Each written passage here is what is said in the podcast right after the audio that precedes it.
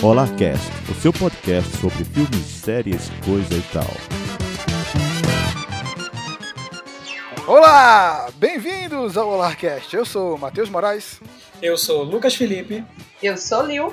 E eu sou a Tommy Farias. E hoje, com esses convidados de garbo e elegância, vamos falar de Bom Dia Verônica, a mais nova produção brasileira de qualidade ou não na Netflix. Vamos lá.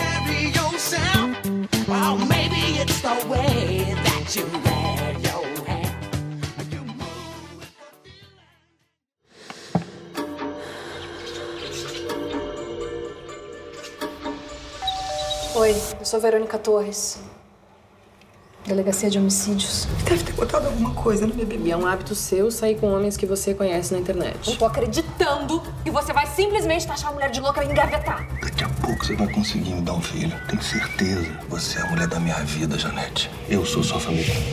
Eu trabalho com o delegado Wilson Carvana. Tem muita mulher em casa nesse momento sem voz.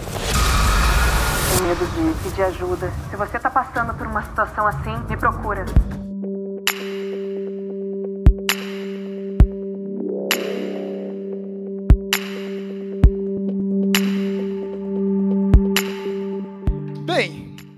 Começando mais um Olarcast longo. Estamos de parabéns aqui fazendo vários Olarcast longos, um atrás do outro. Eu tô me lascando para editar, mas tudo bem. Estamos aqui com esses convidados, como eu falei na introdução, de alto garbo e elegância, uma equipe aqui inédita. E por isso eu queria que vocês se apresentassem, de onde tu vem, de onde tu vai.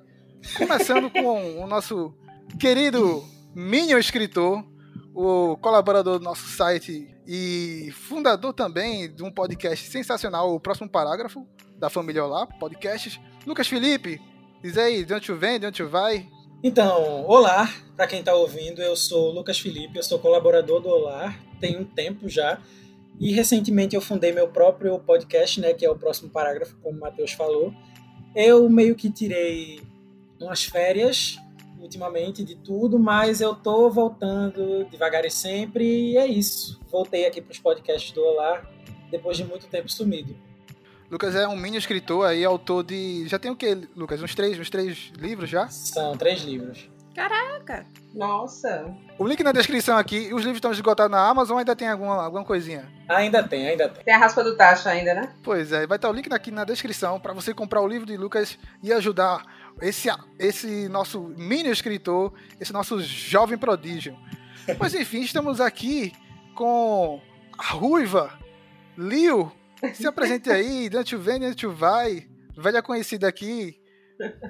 Então, eu sou a Ruiva no, nas intromissões do- de algumas gravações do Olá, mas eu sou Lil do podcast Poliamando, né? Um projeto que eu faço junto com o Tom, que é meu parceiro, meu companheiro. E fora isso, eu sou uma cozinheira de comidas veganas, tenho um restaurante que é o Direção Cozinha. E é isso. Estou aqui de intrometida, é, de espectadora e de, de uma pessoa que adora assistir séries e gosta muito de ver novidades também no Netflix. E é isso. Espero contribuir de alguma forma. Inclusive, tem um um podcast muito bom teu do, do Olá para Elas, né? Falando sobre maternidade. Sim, sim, sim. Também tem a participação que eu fiz no, nesse podcast. É, foi muito bom, assim, foi uma experiência massa falar sobre a maternidade e as desventuras da maternidade, né? Que, eu- que realmente foi o mais importante, né? Tirar um pouco esse romantismo, né? De, de as pessoas acharem que maternidade são flores, só flores, mas também tem umas paradas bem hardcores, digamos assim. Pois é, vai estar o que é? O link na descrição, nossa querida e amada Lil. E para completar esse time aqui, Tami Farias, a conhecida aqui, ve- velha conhecida aqui da casa, né? Já participou de diversos podcasts do Olá. Fazia um tempo que não aparecia por aqui, né, Tami? E aí, conta aí de onde tu vem, de onde tu vai. É verdade, fazia um tempinho, mas eu, eu tô angariando pra fazer uma coleção assim de músicas no Fantástico, né? Só, só preciso que me chame mais vezes. E eu par- é. eu posso participar também, né? Ainda tem isso. Me, chama, me convidaram duas vezes e eu não podia participar. Então, eu sou a Tami Farias, eu sou lá do Cat Cine Podcast, é um podcast sobre filmes, séries, notícias da cultura pop em geral. E é isso. É, é basicamente. Não é só isso, Tami. É um podcast. É um podcast sensacional, querido ouvinte. Vão lá conferir. O link aqui tá o link na descrição aqui, Cat Cine, que inclusive teve um episódio recente de Lovecraft Country com o nosso querido Senhor Aranha, né? Sim, seu Aranha que participou, a gente focou bastante na parte de horror cósmico mesmo. Que inclusive eu, eu escutei o, o Alarcast de vocês sobre Lovecraft Country e ficou maravilhoso. Maravilhoso, parabéns mesmo. Porra. Obrigado. Eu sofri um pouquinho pra editar, mas tudo bem. O, ma- o maravilhoso é que eu ainda não tinha lançado o meu e eu disse, eu não vou lançar mais o meu. Eu escutei Não, aquilo e que eu disse, isso. não vou, não vou. Mas tá muito bom, mas tá muito bom. Pra quem é fã de Lovecraft, o, o podcast do Catscene tá sensacional. Informação do começo ao fim. Enfim, galera, mas estamos aqui pra falar de cultura pop, né? E estamos aqui pra falar de uma série que meio que surpreendeu, ninguém esperava, vamos dizer assim, também a qualidade. Até o pessoal aqui, no- a equipe me critica que eu falo muito mal da- das produções da Netflix. Mas convenhamos, né? A Netflix tem que fazer 10 produções pra acertar uma, né? Pra É ser uma bem falada. É, nesse caso acertou duas, né? De, já é seguido, né, Tami? Pois Vamos, é, né? Depois de O Gambito da Rainha, Os cambitos da galinha. Cambito da rainha. é, estamos aqui para falar de Bom Dia Verônica. E como é de praxe, eu fui ver como é que está sendo bem se está sendo bem avaliada essa série brasileira. E no IMDB, 7.6 de 10. É, eu vi isso também, rock? 7.6. É, um- é uma nota bem alta. Uma né, nota. pra- Realmente, realmente. É, uma produção Eu achei bem nacional. alta também. Uhum. É, assim, achei razoável, sabe? E assim, vamos falar mais durante o podcast, com spoilers e tal, se vai justificar essa nota ou não. Mas é- eu achei bem coerente, o que, para a primeira temporada. Agora, no, no Rotten Tomatoes não há classificação, porque não teve quantidade suficiente de críticas e tal. Acho que como é uma série ainda no nicho, vamos dizer assim, brasileiro aqui e tudo mais. Claro, é uma série que ele propõe a, exportar a Netflix, coloca para o mundo todo. Mas é uma série ainda que não teve uma repercussão suficiente no Rotten Tomatoes. Mas vamos basear aqui no IMDB de 7.6 de 10. E a sinopse? Como de praxe, temos falado sempre do maior site da face da Terra, que é o Wikipedia. Mas essa, essa sinopse eu é, extraí novamente do Adoro Cinema, porque do Wikipedia está cada vez mais incompleto. mas ainda, ainda é o melhor site para você pesquisar e fazer suas, suas pesquisas aí de filmes e séries. Mas enfim, de que se trata Bom Dia Verônica? Verônica Torres, interpretada por Tainá Miller, trabalha como escrivã numa delegacia de homicídios de São Paulo e tem uma rotina bastante entediante. Após presenciar um suicídio, ela precisa lutar contra os traumas de seu passado e acaba tomando uma arriscada decisão: usar toda a sua habilidade investigativa para ajudar duas mulheres desconhecidas. A primeira é uma jovem que se vê enganada por um golpista na internet. Já a segunda, Janete, interpretada por Camila Morgado, é a esposa submissa de Brandão Eduardo Moscovski, um policial de alta patente que maltrata e leva uma vida dupla. Enfim, galera, essa é a sinopse aí, sucinta da, do Adoro Cinema. E eu queria saber de vocês, se faz jus, o que é que vocês acharam da série, é, o contato de vocês com a série, como é que foi? Lembrando que esse é o primeiro bloco, é um bloco sem spoilers. Então, para você que tá nessa curiosidade, esse é um bloquinho rápido com spoilers, depois a gente desenvolve e mete pau. Então, é, a curiosidade por Bom Dia Verônica surgiu por parte dos autores, né? Porque o livro ele foi lançado pela Dark Side, eu acho que 2017, 2018, eu não sei bem. E era uma autora nova, né? Ninguém sabia quem era, era um pseudônimo, a Andrea Kilmore. Que quando divulgaram a série, agora a gente ficou sabendo que era um Rafael Montes, que é um autor, é um autor de suspense conhecido aqui do Brasil, que inclusive fez o roteiro do filme da Suzanne von Richthofen que tá para sair e a Ilana Casoy, que é uma criminóloga brasileira que, tipo, eu acho que muito, praticamente todo mundo que tá dentro de alguma coisa de criminologia aqui no Brasil sabe quem é, conhece a Ilana, né? É, então, meu contato com a série veio muito daí, de saber do- dos autores que estavam envolvidos e ter ido atrás. Principalmente porque a Ilana, ela, é, a Ilana, ela foi assistente da Glória Pérez, né? Ela foi pesquisadora da Glória Pérez em Dupla Identidade, que é a série da Globo com Bruno Galhaço. Então, eu fui, meio que fui puxado pela série por isso aí. Aí eu li o livro e depois vi a série. E uma duplinha de sucesso, né, Lucas? Porque, assim, Isso. eu não sei se é a primeira obra da Ilana Casoy como de, de ficcional. Ela é muito conhecida por, por trazer como é, a biografia, não a biografia, mas Estudos. tipo a análise do, É, análise. Isso, do, a análise do, do, do caso Nardoni, Uhum. do, do caso Richthofen. É, eu não sei se é a, a primeira aventura dela em uma obra Até- ficcional. Até assim. onde eu sei, sim, é o primeiro trabalho dela como, como autora de ficção. E assim, é, foi um- uma obra que fez muito sucesso, né? Publicada pela Dark Side. E todo esse, esse mistériozinho do pseudônimo e tudo mais, eles fizeram todo um, marketingzinho em, em volta disso. E eu acho que a série, assim, faz jus. Eu, eu não li o livro, e por isso que Lucas Felipe tá aqui, para explicar essas diferenças. Mas vamos, vamos nessa. Ruiva, fala aí a tua experiência com a série. O que é que tu achou? Gostou? Então, né, eu normalmente gosto de ficar catando, né, coisas novas pra assistir na Netflix, eu sempre tô fazendo isso. Sou uma devoradora de séries e tal. Mas eu tenho uma certa resistência, confesso, a, a obras nacionais, né, tipo, não filmes, mas séries mesmo. Não tive algumas, algumas boas experiências, né, então enfim. Aí eu marquei lá, coloquei na minha lista e numa roda de conversa entre, entre as minhas amigas, elas comentaram, né, sobre essa série. Eu não sabia do livro, não sabia de nada, nem sabia da série, do que era, enfim, do que se tratava. Só achei interessante ler a sinopse e deixei ela marcadinha na minha lista. E aí elas falaram, falaram muito assim, ah, assiste, vai gostar e tal. E aí eu disse, não, vou dar uma oportunidade, né? E aí comecei a assistir. E eu achei, assim, a, o tema abordado, né, é um tema bem pesado, bem pesado mesmo, né? A gente vai, não posso falar, né, porque não pode dar spoiler, né, enfim. Mas o primeiro contato, assim, eu fiquei bem impactada, bem chocada. E eu disse, eu acho que esse negócio vai ser bom, então vou continuar assistindo.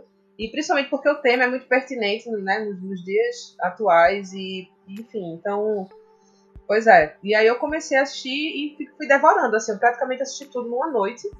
É, eu acho que eu deixei o último episódio pra ver, assim, no outro dia, porque eu precisava respirar. Eu não tinha respirado até então. e Sim, foi bem precisa. isso, assim, foi, foi bem impactante. Mas é isso, eu não tinha nenhuma. Eu não tinha nada, não sabia nada realmente da, da história, não sabia que tinha tido livro, não sabia de nada. Foi mais por indicação mesmo de amigas que já tinham assistido. E Ruiva, eu acho que a gente fica nesse mesmo sentimento inicialmente de ah, uma produção brasileira, sabe? Aham. Ah, mas é uma produção brasileira que tá na Netflix e tá com certo destaque. Pois é, porque você fica tão Globo, né? Você fica tão universo Globo, não que não, que não tenham séries legais, não tem nada a ver, mas é porque é, acaba virando meio que uma novela. Pra mim, na minha cabeça, acaba virando meio que uma novela. Então eu perco um pouco o interesse. Não tô dizendo que são, lógico, tem gosto e gosto, falando do meu gosto. Então, no meu caso, eu tenho, eu tenho uma resistência por conta disso, sabe? Mas foi muito bom. Foi muito bom, assim, ter me dado essa oportunidade de assistir. Verdade. Então, né, eu, como a Ruiva, eu não conhecia, eu não sabia da existência dessa obra, eu não sabia da existência desse livro. E eu vou confessar pra vocês que, assim, eu não vi o cartaz. Eu não sou uma pessoa que fico sempre na Netflix. Minha mãe é uma pessoa que assiste muito Netflix, Amazon. Eu fico mais, assim, na internet mesmo, YouTube ou, enfim, editando, né? Procurando material, inspiração pra editar. Porque minha vida é editar agora. Mas é, eu não tenho essa, esse lance de ficar sempre entrando na Netflix pra ver o que, que tem de novo, assistindo muitos filmes na Netflix, não. Eu vou lá geralmente quando eu já tenho alguma coisa que eu sei que foi lançada ou que eu quero realmente assistir algum filme específico que eu entro lá e assisto. E aí, quando eu vi, eu ouvi falar, eu não vi cartaz, eu não vi nada, eu ouvi falar de Bom Dia, Verônica. E a primeira coisa que eu pensei é comédia romântica. Achei que fosse uma comédia romântica. Eu disse, não vou assistir isso. Não vou, não vou assistir. Comédia romântica nacional, não vou. E aí, eu tava perambulando pelo YouTube e aí eu vi entrevista Bom Dia, Verônica. E Lana Casal, eu o quê? Oi? Porque, assim, eu adoro True Crime. Eu adoro. E depois que eu assisti Bom Dia Verônica, que eu comecei realmente a, assim. É- é, eu como o True Crime no café da manhã, no almoço e no jantar. É basicamente isso. Eu sou, eu sou essa pessoa, eu sou essa pessoa. Então, amigo, vem cá, abraça aqui, me dá um abraço. Mas vocês, vocês almoçam vendo o programa do Carrinho aí? Sim, minha mãe, inclusive, ela fica indigna. Não, o programa do Cardinô não, mas eu boto, tipo, um documentário sobre True Crime. Eu vejo investigação criminal no, no Prime Video. É, é basicamente isso. Qualquer coisa assim que, que tenha alguma coisa de investigação, ou então aqueles vídeos no YouTube que falam sobre assassinos de série e tal, não sei o quê. Um E eu- episódio do Linha Direta. Não, pra mim, pra mim, investigação é arquivo X. Total. Eu gosto Ah. de coisas sobrenaturais, eu gosto de coisas assim. Que... Agora eu gosto também de investigação policial, mas eu confesso que eu não sou muito fã é, dessas padrõezinhas que passam, não. Eu gosto de coisas mais sobrenaturais. É, mas, no, mas o caso é que eu não assisto coisas que são ficcionais. Eu assisto realmente crimes que foram reais. Uhum. Serial sim, sim. killers de verdade. Então, aí eu, eu tô almoçando e aí minha mãe. Aí, porque o cadáver foi encontrado assim, assim, assado. E minha mãe, como é que tu consegue comer assistindo isso? Mas voltando pro Bom Dia Verônica, enfim. Aí eu vi que era o nome da Ilana Casoy. E eu disse, e eu reconheci, obviamente, né, ela sobre, sobre outros crimes, né, sobre o livro lá da Nardone e tal. E aí eu disse, ok, esta série tem agora a minha atenção. Então, um belo dia, eu, assim, fui almoçar, eu geralmente gosto de almoçar assistindo alguma coisa. Eu disse, ok, eu vou assistir um episódio de Bom Dia Verônica. E eu tinha uma edição para fazer nesse dia que eu precisava lançar o episódio. Eu simplesmente não consegui parar. Eu assisti um episódio, terminei de comer, e aí eu coloquei logo outro em seguida, e mais outro, e enfim, eu acabei maratonando a série inteira, é, da hora do almoço até a noite. Então eu fiquei vidrada real na série. Como eu não sei do que se trata o livro, depois eu vim saber de algumas divergências, né, que tem entre o livro e a série, mas como eu não sabia, então eu fiquei realmente muito envolvida. Obviamente que depois, quando você vai pensando e analisando a história, você vai vendo alguns buracos, algumas coisas que não fazem tanto sentido, né? Alguns errinhos. Mas assim, foi, foi intrigante o suficiente para me empreender do começo ao fim. Então, eu não sou uma pessoa que gosto, que curto muito maratonar séries. Então, se a série ela me pegou de um jeito que me fez maratonar ela, é porque eu considero realmente ela muito boa. Isso aí também, concordo contigo. Acho que é o grande mérito dessa série é o ritmo da série, sabe?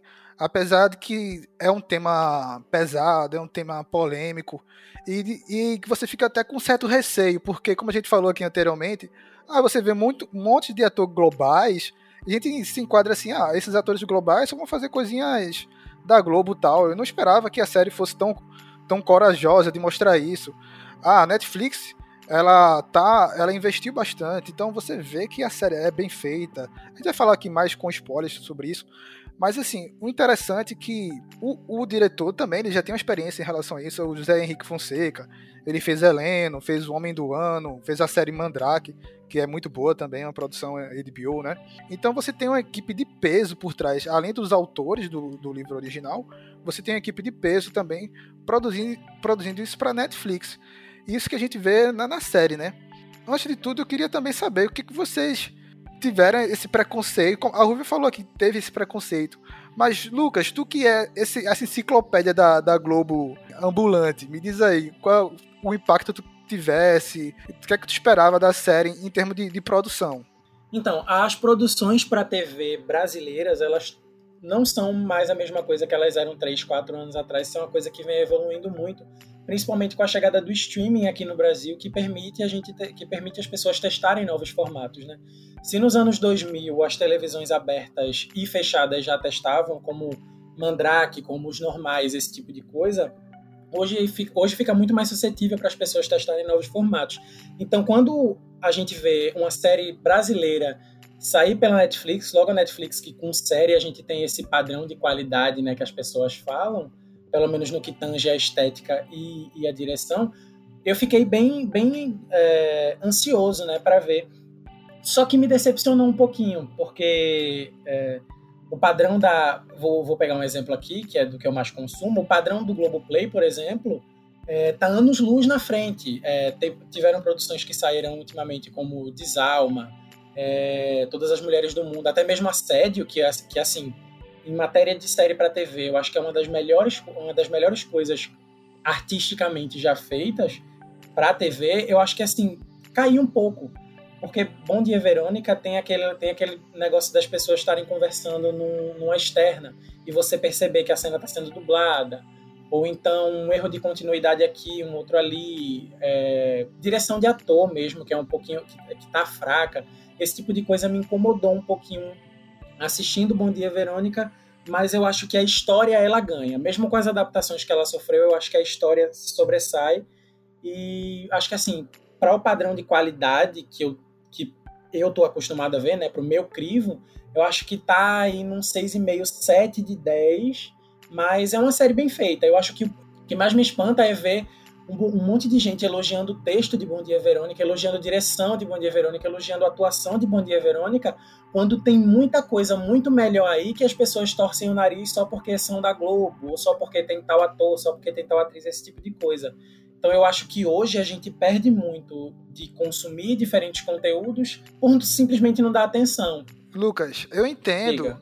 que como a, a gente está é, elogiando Bom Dia Verônica como consumidores da Netflix, porque a Netflix é a grande Isso. maioria da a Netflix é, na casa dos brasileiros, na casa do pessoal em geral, a Netflix é o streaming em primeiro lugar.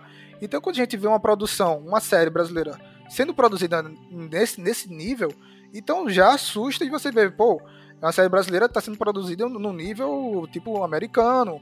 E vamos lá, porque o que a gente tinha antes de séries disruptivas brasileiras na Netflix? Só 3%, vamos dizer assim. Fora Sim, da, da zona. É, tipo, isso me abriu os olhos, por exemplo, para isso que você falou.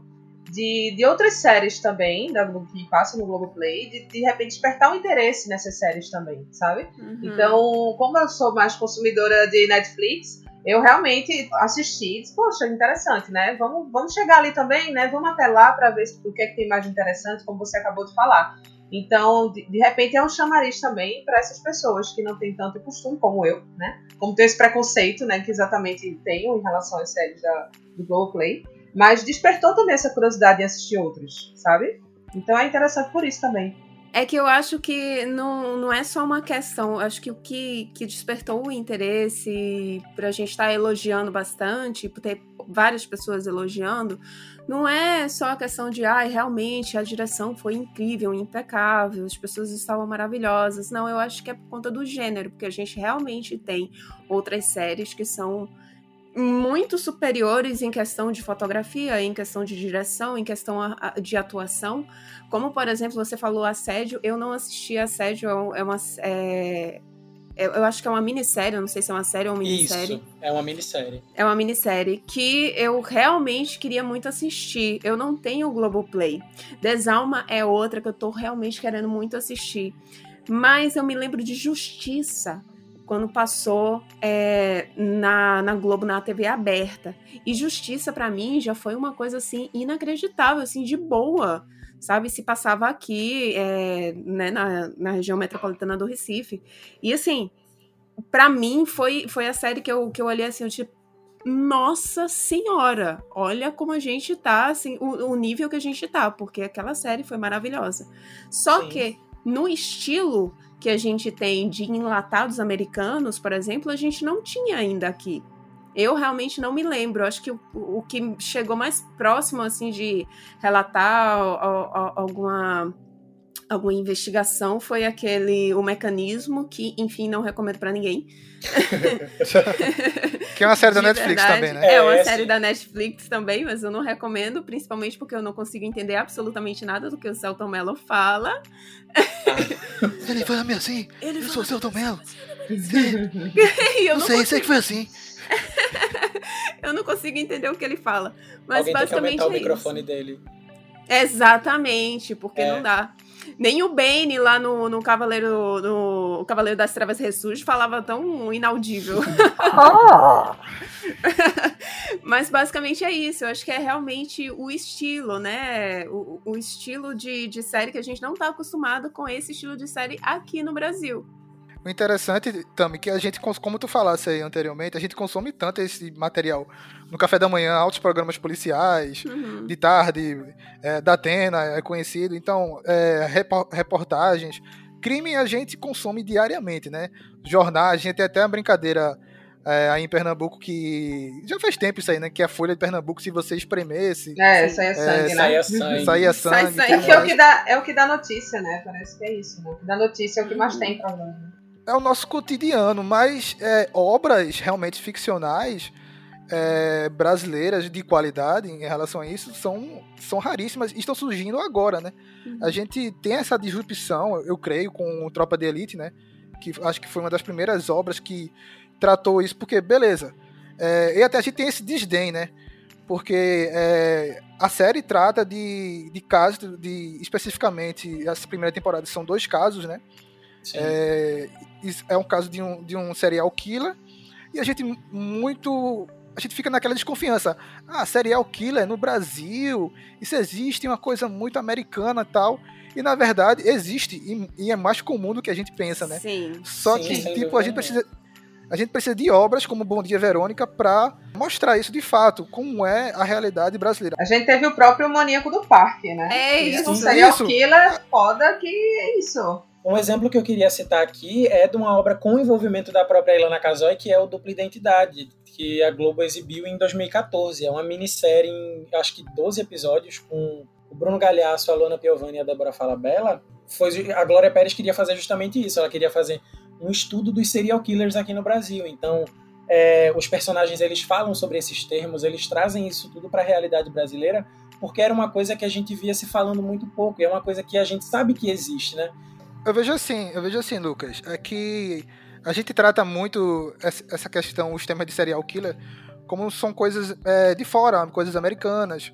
É, só acontece lá nos Estados Unidos, tipo, a, a serial killer brasileiro é muito menos glamuroso. A galera, não, é. brasileiro é tosco, sabe? A gente é vira-lata. Aí não tem isso, não. O, e como a Rubia falou aí, tipo, temos um maior serial killer, tipo Maníaco do Parque, que Sim. fazia uhum. a mesma. A, mesmo procedimento, as vítimas e tudo mais. E assim, gente, é, tem muita coisa para falar de Bom Dia Verônica. Sim. A gente pode finalizar aqui o bloco é sem spoilers, porque, é porque a gente, a gente tem falar, que falar com spoilers. É, que é difícil falar sem contar spoiler, né? É verdade, é verdade. Pois é, mas como a gente falou aqui, é, é uma série que trata justamente disso, desse, é, é uma tentativa, e, e bem sucedida até, da Netflix de apresentar uma série ficcional de suspense, de crime brasileiro, é, para o grande público internacional. E eu creio que todo mundo aqui meio que recomenda, né, pra, pra assistir. Sim, Apesar, sim, sim. vamos avisar que trata de temas sensíveis, como é, relacionamentos abusivos, violência doméstica. É. é total. Então, é, a série também tem, tem esse tipo de cuidado, apesar que tem alguma crítica em relação a isso que a gente vai falar na zona com spoilers, mas é, meio que recomendam, né? Vocês recomendam? Vamos geral aqui, né? Nossa, eu total recomendo. Total recomendo também. Nossa, recomendo, ba recomendo bastante e deixo a dica para quem, tá, quem tá ouvindo de procurar mais produções nacionais nesse mesmo, nesse mesmo estilo, né? Dupla Identidade é uma delas. Dica anotada. É. Dica anotada, muitas dicas aqui. Lucas, Lucas Felipe, enciclopédia da Globo aqui, trazendo aqui. Eu acho que ele é patrocinado pela Globo. Mas enfim, então Queria. então vamos para a sessão com spoilers.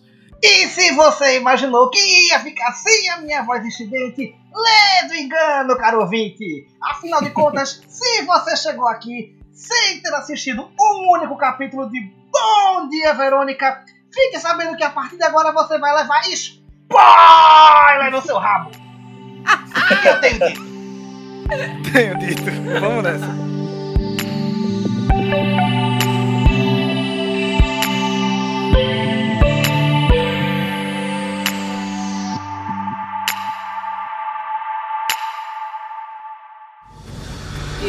Desapareceu desde que chegou do Maranhão. Jéssica. Mesmo trajeto, mesma história, mesma testemunha. Mulher que apanha do marido pode perfeitamente inventar essa história só por vingança.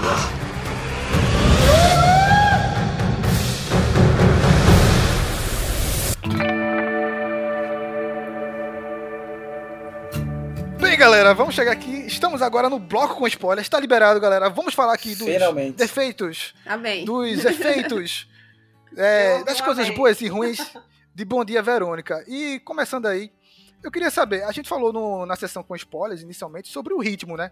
O ritmo, uhum. a produção, os cenários. O que vocês acharam dessa do ritmo da série?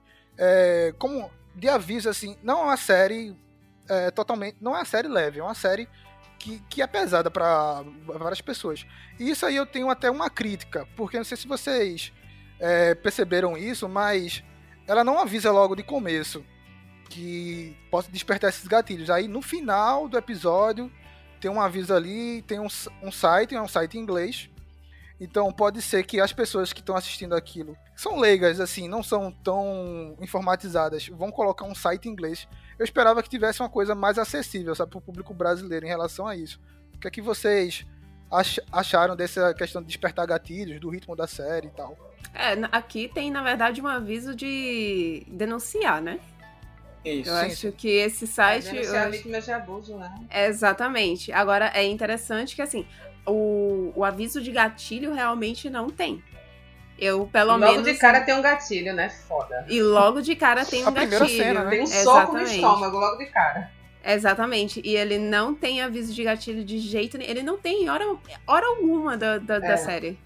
Eu acho que o único aviso de gatilho que, que nem pode ser encarado como um aviso de gatilho, porque é uma coisa muito básica, é a própria classificação indicativa da série, né? Porque a série, ela não. Uhum. Ela é uma série que trata de temas pesados, mas ela é uma série que não tem tanta violência explícita, digamos assim. Uhum. Uma violência mais, mais crua, uma violência mais gore, mas a série ela é indicada para maiores de 18 anos. Tanto que eu tava vendo um comparativo com o livro, né? O livro ele aborda assuntos mais pesados, né? A série deu uma, deu uma amenizada, na verdade, principalmente no Brandão, né? Em coisas que ele Sim. faz. Nossa, o livro, ele é, o livro ele é muito explícito. Tem, um, tem uma cena que ele é. Nossa, ele, é, ele descreve exatamente tudo que acontece. É, eu, eu senti falta disso.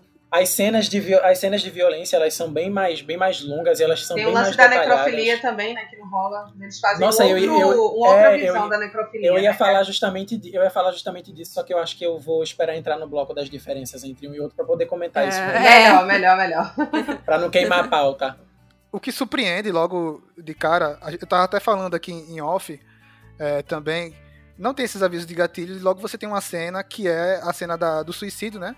Uhum. Do, da, é, Marta. da menininha lá que morre, a Marta, né? É. Marta Campos. Que morre. que, que morre logo na cara da, da, da Verônica, apresenta aquela. Apresenta o protagonista que é a escrivã tudo mais. Então logo de cara você, pô, essa série tem alguma coisa aí especial, tá ligado? Dizer assim, pô, essa série aí tem alguma coisa, uma série brasileira, logo de cara essa cena. Então você meio que passa a série toda esperando coisas pesadas, intrigas e tal. E também uma coisa interessante, né, como a série é atuação, né? A gente pode falar disso, do como eles são, são bons, né? O, o núcleo do, do Brandão e a Janete. Nossa. Nossa, e a forma. E o que eu achei muito interessante é que você. Ele não precisa dizer muita coisa, mas você vê pela atitude dele. A princípio você acha que ele é um cara. Você, você percebe pelo olhar dele, na verdade. Que existe um abuso ali. Ele não faz nada, ele não bate nela, Uhum. ele não, não agride, ele não faz nada. Mas você percebe que existe uma. Existe uma opressão ali rolando, sabe? Só na Sim. forma dele olhar. Então eles são, eles são sensacionais naquela cena, que eles chegam lá do hospital, né? Que ela, Uhum. mais uma vez, tem Sim. um aborto, sofre um aborto, aquela coisa toda. E aí, a forma como ele conduz, a forma como ele olha pra ela, então não precisa dizer nada. Só o olhar dos dois. Exatamente. Você já sente que é uma relação que tem uma, uma parada muito mais séria que vai desenvolver depois, né? Eu, Exatamente. eu digo mais, eu digo mais, Ruiva, assim, o que eu achei sensacional nessa série, nessa cena, que é a inicial deles, a apresentação deles, é a Camila Morgado. Ela, em poucos movimentos, você vê que ela tá meio que, meio que incomodada, Sim. sabe, meio assim, é, assustada. Então você vê que são é um acanhamento de um relacionamento abusivo, sabe? Você vê Uhum. sinais de relacionamento abusivo logo na primeira Que a- cena. Ah, atriz, ele né, parece gente? ser um cara é, ele parece ser um cara carinhoso, parece ser um cara compreensivo e tudo mais. Mas já pelos movimentos dela, você vê que ela tá se culpando por aquela coisa, que ela não tem culpa de nada daquilo ali. Mas você vê logo, e você fica encucado, né? Esse cara tem alguma coisa. Esse É, cara tem alguma coisa é rolando muito mais do aí, que né? isso, sabe? É. É. É, só voltando um pouquinho com relação a- aos avisos de, de gatilho e tal, é, com, o Lucas falou com relação à classificação indicativa, né, que é 18 anos. Eu Isso. penso que isso já é o suficiente, porque senão a gente ia ter que ter aviso de gatilho em um monte de produção mais 18, né? Assim, principalmente filmes que têm esse tema, ah, ah, assim, como plot principal. A, classifica a classificação de assédio, se eu não estou enganado, é 16 anos. E as cenas de, de estupro, elas são até bem mais pesadas que as de, que as de Bom Dia, Verônica. Mas aí, Tami, tem uma coisa interessante que, tipo, a Netflix tem que ser responsável por isso também. É porque é, em 2017, quando lançou é, os 13 porquês, né? Que falaram Uhum. pra caramba, não sei Sim. o quê, normalizaram as cenas de suicídio, bababá, aquela coisa e Isso. tudo mais. Era uma coisa muito nova. Era uma coisa muito nova e ninguém sabia muito bem como lidar com aquilo. E quando foi pra segunda temporada, eles atualizaram a primeira temporada. E a cada episódio, antes da, da a primeira temporada, eles estão colocando um aviso antes. É, mas então eles atualizaram Qual é a primeira classificação temporada. indicativa? É, era 16 Eu creio que tá seja 18, 16 tá? anos e 18 era, anos. Era É. 16 tá 18. É 16 Olha, anos.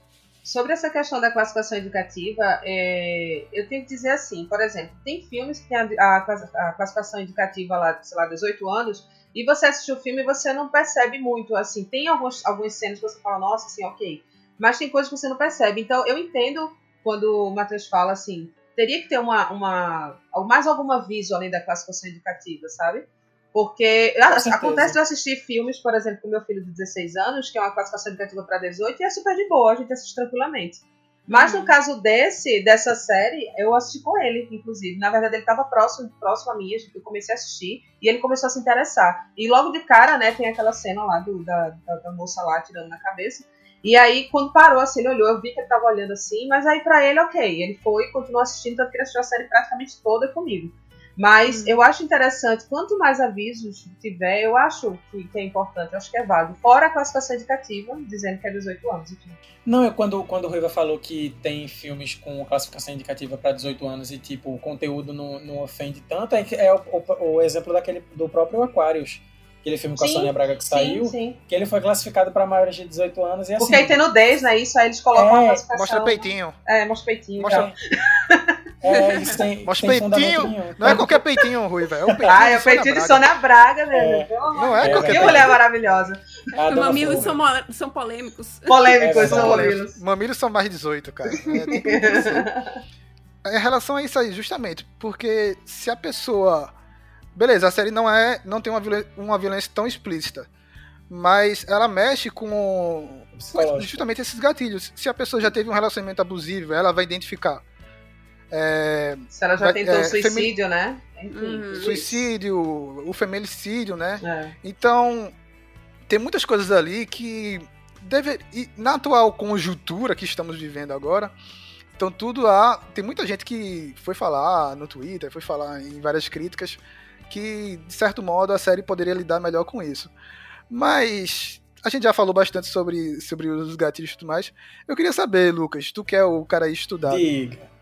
Que diferenças assim mais gritantes entre a série e, e o livro assim? A gente não vai falar especificamente de cada diferença mas assim o que tu acha assim que poderia colaborar e que poderia mudar ali pra, pra série ter uma, um pouco mais de escopo? Eu sei que várias cenas ali até personagens como a própria Anitta não tem na- no livro né o que é que você É... o que é que tu pode me dizer dessa, de coisas primordiais do livro que poderia ter na série e vice-versa Ah, um monte de coisa. Primeiro que eh, eu me abusei com um bocado de coisa dessa adaptação que fizeram desse livro, com esse negócio. É, assim, o que eu percebi é que o, o Rafael Montes, que é o autor do livro junto com a Ilana Casal, ele é, ele é o showrunner da série, né? E a Ilana escreveu alguns episódios com ele. Então eles tiveram, ele, ele mesmo já falou no Instagram que ele teve bastante liberdade, que eles dois, em conjunto, decidiram mudar algumas coisas para deixar, para transformar num produto audiovisual melhor né? Mas eu acho que não precisava mexer tanto, porque tem umas coisas, tem umas coisinhas ali. É, é, a, a própria organização criminosa, que é a Cosme Damião que existe na série, assim, no livro nem existe. A própria Anitta não existe. E Lucas, só interrompendo um pouquinho, e essa organização ficou muito jogada, sabe? Ficou muito solta. Foi só pra dar. é, isso serviu pra dar trama pra segunda temporada, só. E assim, o, o livro, ele. A, a série adapta todo o livro ou, ou, Todo o livro. ou vai ter. Eu sei que vai ter continuação o livro, né? O, livro, vai livro- ter continuação. Já, é, o próprio autor, Rafael Montes, falou que vai incorporar a Anitta também dentro do livro. O final da primeira temporada é bem parecido com o final do livro, dadas as, a- a- as circunstâncias. O que muda mesmo são detalhes ao longo, ao longo da história, né? A, por exemplo, logo no começo, é, a, a Marta Campos, que é a garota que se suicida no começo da série, ela não se mata do mesmo jeito que ela se mata no livro, né? Enquanto na série ela dá um tiro na própria cabeça, que é bem mais impactante, na- no livro ela se joga pela janela. É, a Verônica, no, no- na série, ela parece uma personagem de CSI, de Arquivo X. Porque ela vê lá, acontece o negócio, ela vai lá, investiga, toma depoimento, faz e acontece. No livro não, no livro ela faz tudo por debaixo dos panos, justamente porque ela não pode investigar. Ela é impedida, É, né, de investigar. é. né? Justamente porque ela é, uma- ela é só uma escrivã, ela não é investigadora, ela não é detetive. É, É. Outra coisa é que a relação do- da Janete com o Brandão, ela, ela tem essa coisa. ela- quando o livro começa, é mais esse negócio meio sugerido. E uma coisa muito, muito legal no livro é que quando os capítulos são narrados do ponto de vista da Janete, eles têm uma métrica diferente do, de quando eles são narrados pela Verônica. É diferente o, o a, a, escrita. Isso é maravilhoso quando você lê o livro. Tu não acha que eles meio que. para ter aquele formatinho de, de série para exportar exterior, Netflix e tudo mais, eles colocaram a Verônica como uma super protagonista, sabe? Sim. Como a, aquela mocinha, é, a jornada do, do, herói e tudo mais, ela tinha meio que a preferência. E tem o lance da vida, da vida meio que perfeita dela, né? Porque no livro o marido trai ela, não é isso? No livro ela, no livro ela é completamente insuportável. É, no livro ela é o pior ser, ela é tipo o pior ser humano do mundo. Ela é, ela é antipática, é, a relação dela com o marido é péssima, ela trai o marido, o marido trai ela. É, e na série é perfeita, né? É. Bem aquela novela, nossa, é, é Família Comercial de Margarina. É, é verdade. Até, ela tem, um, ela tem uma relaçãozinha meio ruída até com os próprios filhos no livro. Ela olha eles meio que assim de cima. É, ela é muito esquisita. Mas a personagem no livro ela é muito mais interessante. Ela, ela para uma série de televisão, ela seria uma personagem muito mais com muito mais camadas e muito mais interessante. E eles simplesmente jogam isso por terra para facilitar, eu acho, a condução Lucas, da história. E, e, no livro eles falam, eles abordam essa questão dos pais, é, desse mesmo jeito também, ela vê os pais é, mortos, ela tenta suicídio, tudo isso tem no livro? A trama dos pais dela existe no livro. Existe de, um, existe de uma maneira um pouquinho. Não, não tem tanta diferença, não. A diferença é mais em detalhe, mas assim, é basicamente a mesma coisa. Essa trama existe e é, e é, e é uma coisa que me incomoda, porque eu acho que todo, todo personagem, todo detetive, todo personagem que se envolve com investigação, esse tipo de coisa. Todo mundo tem que ter um pano de fundo, tem que ter uma vida sofrida. É, tem que ter uma parada ali, né? Que criou, é, gerou um gatilho, né? Pra pessoa, nossa, agora que eu passei por isso. É. é. Ninguém é bom de fato, né? E outra coisa, estamos lidando com o Brasil, né? Brasil todo mundo ali tá procurando a sua correria. E outra coisa, estamos lidando com polícia, né? Então ninguém, ninguém é bom de fato. E eles colocam a Verônica como se fosse aquela policial idealista, né? É. Aquela pessoa que, que uhum. saiu da academia e, nossa, eu vou mudar o mundo, você é justiceira. Mas você é só uma simples escrivã, sabe? Tem uma relação ali que eu achei meio estranha no começo e vai sustentando no decorrer da série, que é ela com o delegado Carvana, né? Com Carvana. É o padrinho dela, né? Padrinho é, dela. o né? Carvana. É. Tem hora que eu acho até que eles têm um caso no início, né? Eu acho até que rola uma é. parada ali meio, meio de, de, romance mesmo. Depois eu entendo que ele é o padrinho dela, enfim, não tem nada a ver. Mas uma é questão de proteção, porque ele é amigo do pai dela, enfim. Ele, é. ele, meio que, ele meio que protegeu ela depois de tudo que aconteceu. E, Lucas, como tu falasse aí, é, como a gente ressaltou, não tem o personagem da delegada Anitta. O que é que vocês acharam dessa personagem? Porque, assim, a, a minha impressão é, beleza, colocaram um, uma delegada, uma modelete, uma modelo loira alta, berés, que dá porrada de salto alto, não sei o que faz tudo. E, tipo, ela é o estereótipo para você odiar, sabe? Então, é, é muito fácil odiar a Anitta. Quando eu comecei, quando eu comecei a assistir, eu, eu, eu até conversei, comentei com uma amiga minha que assim, a Anitta ela foi meio que criada para colocar uma mulher numa posição de poder dentro de uma delegacia.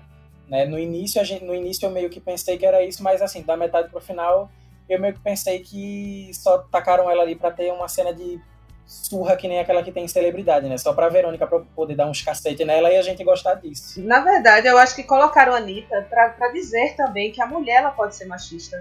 É, sabe? eu também Eu acho que a Anitta ela foi colocada lá dessa forma, porque é incrível como isso, isso acontece muito também. Então você vê a postura dela, como é que ela conversa com as mulheres, com a mulher que sofreu, com a Tânia, né, que, é que sofreu o abuso lá do, Sim. do, do cara lá do primeiro, né, que é o, o, primeiro caso, que é o cara lá que tira as fotos, né, que vai pro, pro Tinder, Tinder não, né, para o aplicativo lá de de relacionamento, e aí sai com as mulheres, e aí depois tira aquela foto lá com a mulher sem nada, toda dopada, e aí ela meio que fica questionando a mulher como se a mulher tivesse feito alguma coisa né, para instigar o cara a fazer aquilo. Então ela é, é muito exatamente. machista. Ela entra justamente para isso, para mostrar que a mulher também, que existem mulheres também que têm esse comportamento machista tanto quanto os homens. Eu acho que ela entra muito com, esse, com esse, essa ideia mesmo. Acho que a ideia da série, de colocá-la na série, foi muito essa, assim, a principal ideia, né? E ser antagonista da, da Verônica, claro, né? Ela é a mulher heterotop.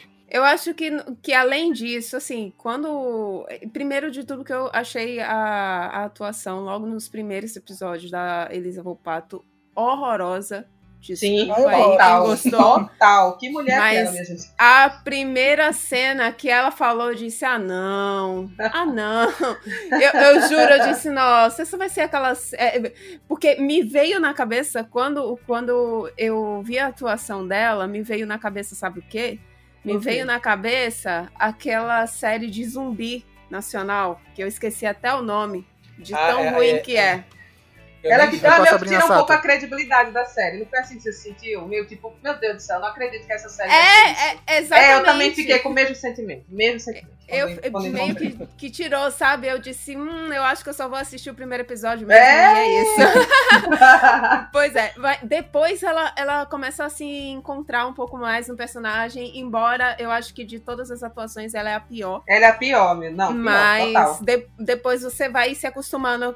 Depois a, gente vai se acostumando um pouco mais com ela. Mas ela é aquela personagem irritante. E assim, eu particularmente achei a relação dela, essa relação de picuinha, sabe? De ficar com briguinha com a Verônica, assim, uma coisa tão jogada. Parecia que era só pra ter aquele plot de atrito entre mulheres dentro da É série. meio forçado, sabe? né? É meio forçadinha, É, sabe? Que meio não tem forçado. motivo, não tem motivo. Parecia da- é, aquela turma de escola, né? Que as, as meninas que não se dão bem e tal, né? Exatamente. Não, não fazia sentido, sabe, dentro da série. Porque eu, eu fiquei pensando, tá, o- qual é o problema então? O que que, o que que a Verônica fez? Eu até pensei que ia mostrar alguma coisa que, que tivesse. E aprofundar mais essa, essa ideia das duas. né? Exatamente, mas não, era só uma pessoa realmente insuportável. Eu acho que ela ficou, acho que a delegada Anitta ficou com a parte insuportável da Verônica que tinha nos livros, e aí passaram pra Anitta. Pode É. ser isso. E assim, Tami, é, querendo ou não, ela é um personagem promissor, a Anitta. Porque ela tá inserida lá naquela conspiração policial tudo mais, ela faz aquele atentado contra a Verônica tudo mais. Então você vê, pô, ela tem, tem, um, tem alguma coisa aí interessante, mas eu também concordo com, com o Lucas, que ele falou assim, essa é a vilãzinha pra segunda temporada, sabe? Você Uhum. sabe que, ah, não desenvolveram tanto, porque pode ser que ela seja vilãzinha pra segunda temporada. Mas ela é uma vilã que, pra mim, ela não vinga, porque eu acho Ela ela, não muito vinga. idiota. É. Eu acho ela, ela, acho ela um personagem, assim, muito idiota, sabe? Que ela, tipo, ela não tem competência pra ser vilã. Ela não tem profundidade, ela não tem boa É. atuação, ela, enfim, falando tecnicamente, né? Ela não é. É. Se, se forem se aprofundar realmente pra ela ser vilã na segunda temporada, e eu acho que vai ser a última temporada de, de Bom Então, Dia Verônica. então de, de prima, é- parece mais que ela tá ali pra justificar a Verônica quebrar a cara de alguém, né? Porque você fica o tempo todo É. esperando elas duas se engalfinharem, uma É. puxar o cabelo da outra. Tem Mas- essa tensão, né? É, não rola. Mas puxar cabelo da outra, Lucas, vai virar novela, já vai virar não, novela. isso não, mas não é nem isso, é porque no final da série, você, no À final da, vontade. da- já do meio pro final, você tá com tanto ódio dela que você só quer que a Verônica pegue ela e Exatamente. dele uns cacete. Exatamente. Mas sabe uma coisa, uma coisa assim que pra mim também não fez sentido? É, E, e o, o pior é que assim, eu tô falando das coisas que não estão fazendo sentido, parece até que eu não, tô, não gostei da série, mas eu gostei bastante, tá, gente? Mas é que assim, a gente precisa É. pontuar algumas coisas. Sinceramente falando, a teoria da conspiração, pra mim, ficou muito sem sentido. É essa história É. da corrupção da polícia, né? Tu fala? É porque não é uma questão só de corrupção. Corrupção a gente viu em Tropa de Elite 2, por exemplo. Sabe? É Aquilo bom. ali é um puta esquema de corrupção. Só que esse aqui é como se fosse um patamar acima, porque é uma conspiração, não é nenhuma corrupção só. Porque é uma história, é aquele lance lá do orfanato. Do Cosme essas- Damião. Ah, É. sim, a parada do orfanato, que são, É, é, são as crianças sim. de lá que serão as pessoas que vão trabalhar na corporação e não sei o quê. Ai, Tem gente, muito é, forçado, tem gente muito no, no. Supremo, tem gente no Supremo, tem É, gente na, é. é, Eles, é, tipo, eles fizeram assim uma versão da Hydra, sabe? Uma versão daquele projeto lá Nossa, da é. Rússia. Inclusive, eu não Sim. sei se vocês sentiram isso, mas isso meio que deixou a- as outras partes da série um pouco meio desconexas, assim. Porque eles ficaram. Foca- eles focaram nisso também. E aí ficou uma coisa meio tipo, tá, gente, mas aqui tava tão, tão massa a gente vendo isso aqui, por que, que vocês É estão botando isso aqui pra excesso. entreter a gente, sabe? É isso, é pecar pelo excesso, exatamente. Eles colocaram, adicionaram aquela informação, tá, gente, mas a gente quer falar sobre isso aqui, não é sobre isso aqui, é sobre isso aqui dessa vez. Essa série trata disso e não disso aqui, sabe? Eu senti muito isso. Ô, Ruiva, a impressão que eu tive é justamente essa. Parece que eles quiseram. É, eles inseriram tantas coisas, tantas tramas e não desenvolveram quase nenhuma, Aham. que parece que eles queriam colocar tantas coisas pra dizer assim: nossa, veja como é tão complexo essa trama. É tudo É muito complexo, e no fim das acontece contas, isso tal.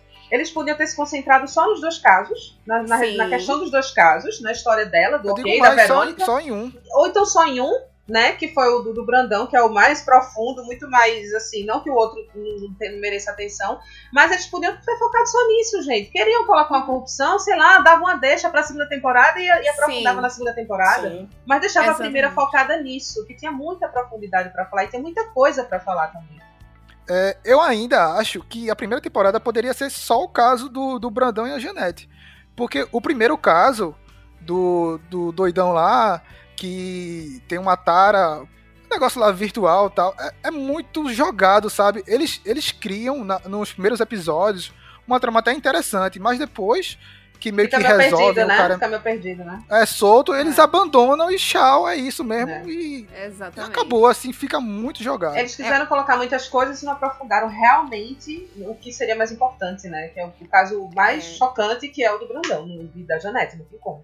Então, é, antes de falar, é, vocês sabiam que Ilona Casoy é, é sobrinha do Boris Casoy e prima do Serginho Grosman? Descobri agora. É, voltando. É... Momento, peraí. Ótimo. Momento, árvore genealógica. Aleatoriedades. Temos aqui no Arracast.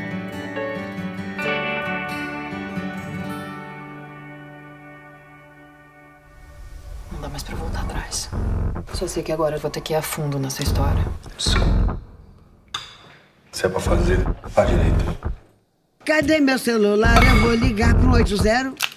A senhora não sabe de nada. A culpa é minha. Socorro! E joga o lugar fervendo se você se aventurar. Eu só preciso saber se a mulher que eu tô ajudando tomou a decisão certa.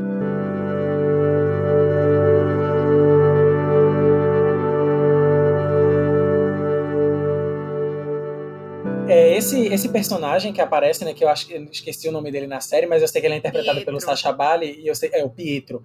E eu sei que ele é o Sacha Bali porque o Sacha Bali fez em família. Esse personagem no livro, ele é um necrófilo, tá? O livro ele aborda a necrofilia.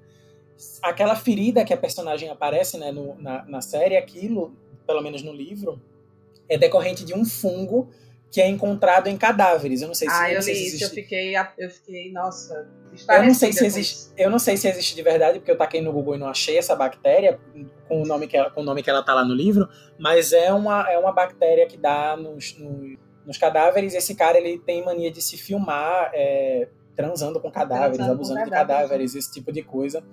E eu acho que, sei lá, para meio que suavizar isso, preferiram optar por um ácido que ele usa no Boa Noite Cinderela.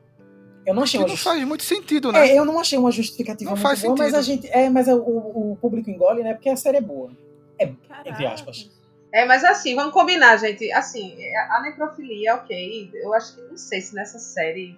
Sei, eu, eu tenho dúvidas sobre abordar isso nessa série. Senti falta, senti falta. Nossa, o livro, to o livro todo, ele, se a gente for, for falar de classificação indicativa, sei lá, eu acho que ele ficaria para maiores de 80 anos, ou sei lá o que Nossa. é. Mas é, mas é porque ele é, ele é muito bruto, tanto na linguagem, no jeito que os personagens falam, então no, ou no jeito de descrever as situações, mas na, com a própria violência mesmo. A violência doméstica é mais, é mais detalhada. O que acontece com as mulheres que o Brandão pendura no gancho enquanto a Janete está dentro da caixa, aquilo ali é descrito pra gente. Ai, sério, entendeu? eu senti tanta falta disso no, no aquilo série. É de, aquilo é descrito. É, tem, tem equipamento de BDSM no, no, no galpão, tá? Ele, ele, é, ele transa com as mulheres, ele corta, faz um. É, rola um, rola um ele negócio. os objetos, bem... né? Os objetos. Sim, tal. sim, rola um negócio bem. E a, a própria descrição da Janete, enquanto ela tá, tá, tá presenciando isso, é, é, é, é bizarro, porque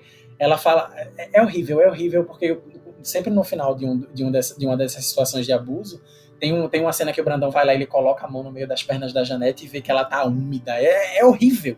Assim, eu, eu acho que seria interessante eles terem colocado uma narrativa dela. Não mostrando esses detalhes Sim. dos objetos, de tudo que você falou que tem no livro. Talvez tenha, teria sido interessante ela, ela narrar, de repente, para a irmã ou para policial, algo que ele faz de acordo com o livro. Então, só pra a gente entender. Porque, assim, na, na série fica muito superficial o que ele faz. Vocês entendem que fica uma coisa fica, bem. Fica, fica. Né? Fica bem superficial. Então, de repente, se tivesse rolado uma narrativa dela contando em detalhes o que ele faz com as mulheres, eu acho que teria sido incrível.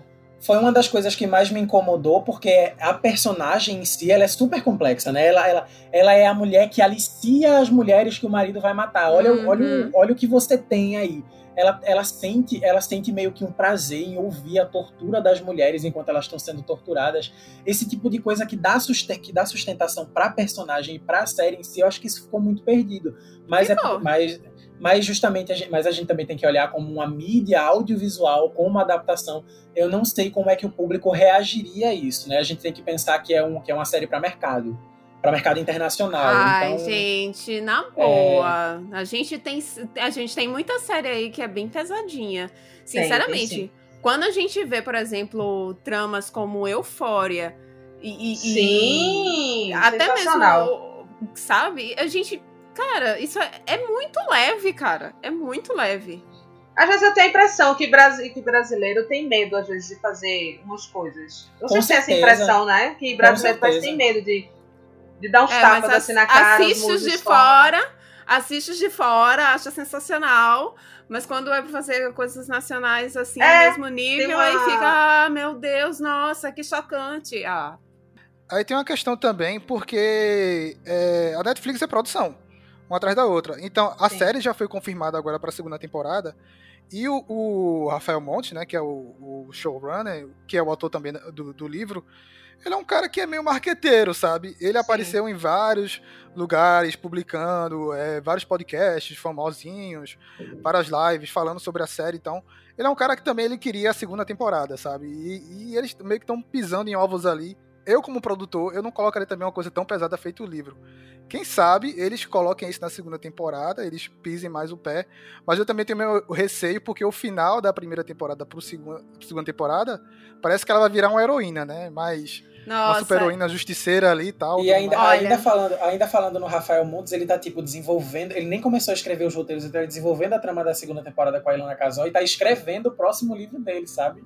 É muita coisa um em cima é da muita outra. coisa. É muita coisa. Eu tenho muitas, muitas, mas muitas ressalvas com, com relação ao final que deram pra Verônica. O Real. final, gente, Ah, eu só, pelo amor eu só gostei da música, É, eu só gosto da Então, música. final é isso. Vamos falar no finalzinho, vamos falar no finalzinho também, daqui a pouco. só, só, pra não, só pra não perder o fio da meada do que eu tava falando antes, do, da- desse negócio do brasileiro ter, ter coragem ou não de botar várias coisas, é só a gente pegar o caso que teve no Tropa de Elite 2, que eu acho que é de 2009, que tem aquela cena que, que com a própria Taina Miller, inclusive, que ela é uma, que ela é uma jornalista, que ela tá investigando lá a Uhum, coisa dos sim. corruptos, Sim, sim. que ela é abordada pelos bandidos e depois, quando a gente vê a cena seguinte, é tipo...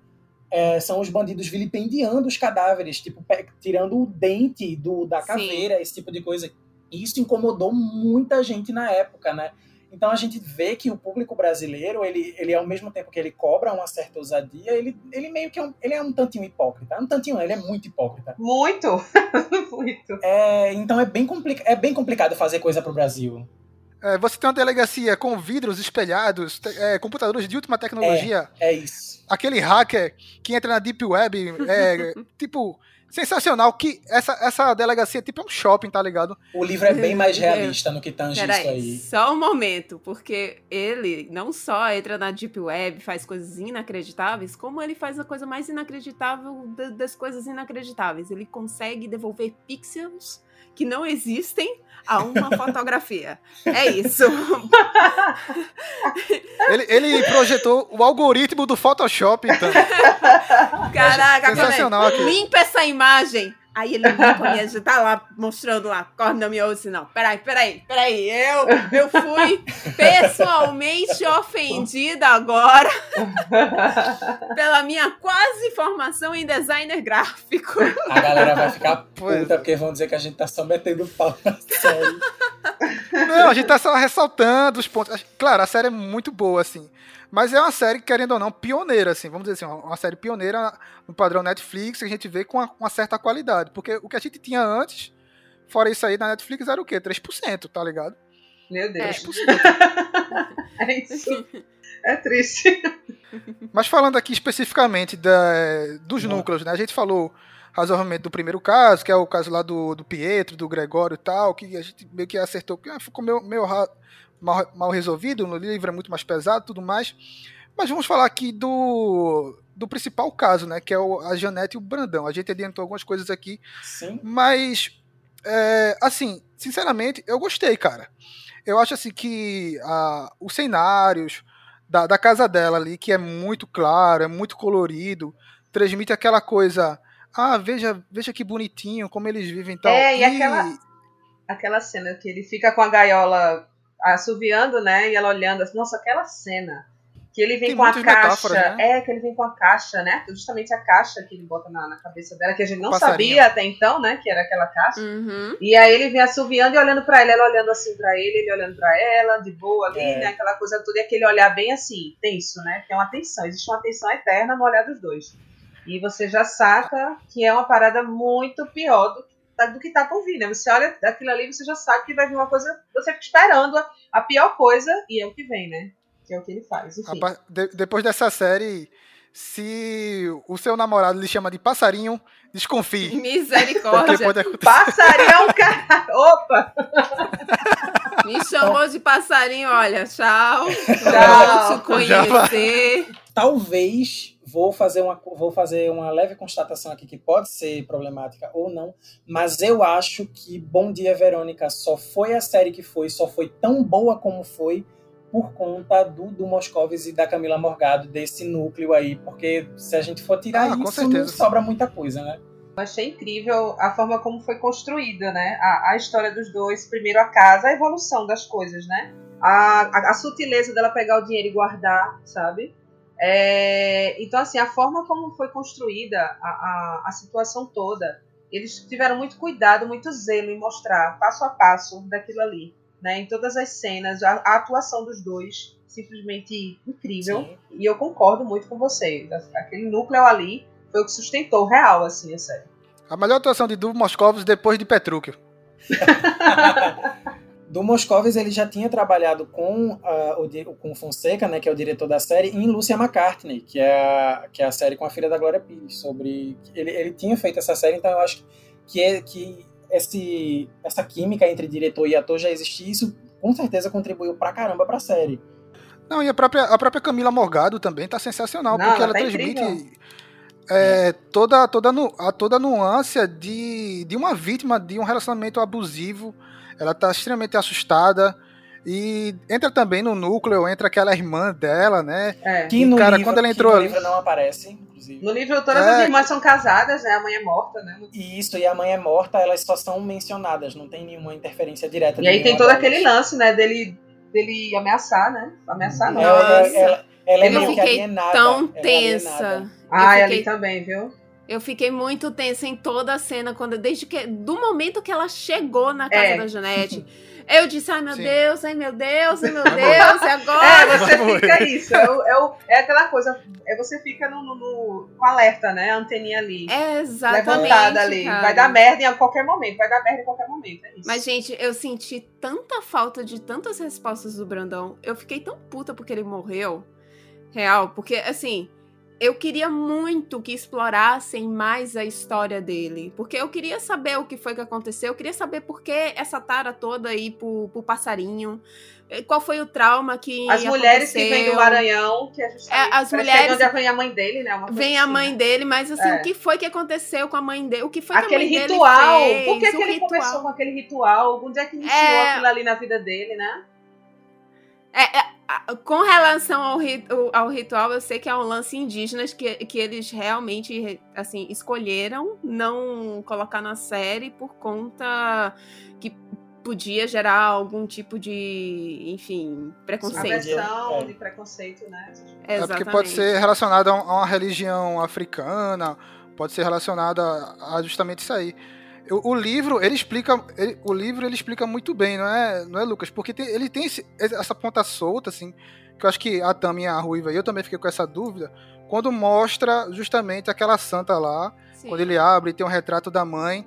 Eu, o- eu vi assim, Lucas pode explicar melhor, mas também relacionado com a mãe dela, a mãe dele, relacionado também com, com aquelas mulheres da, do Maranhão que ele sempre pega como vítimas, né, Lucas? Sim. Me explica aí. essa Então, relação. eu, eu assistindo a série, quando começou a aparecer aquele negócio da santa, veio a foto, eu digo, eita, vão fazer, vão fazer do mesmo jeito. Só que assim, não fizeram. É muito mal explicado. É, o que acontece? Quer dizer, não explica, né? Não explica. Não, não explica.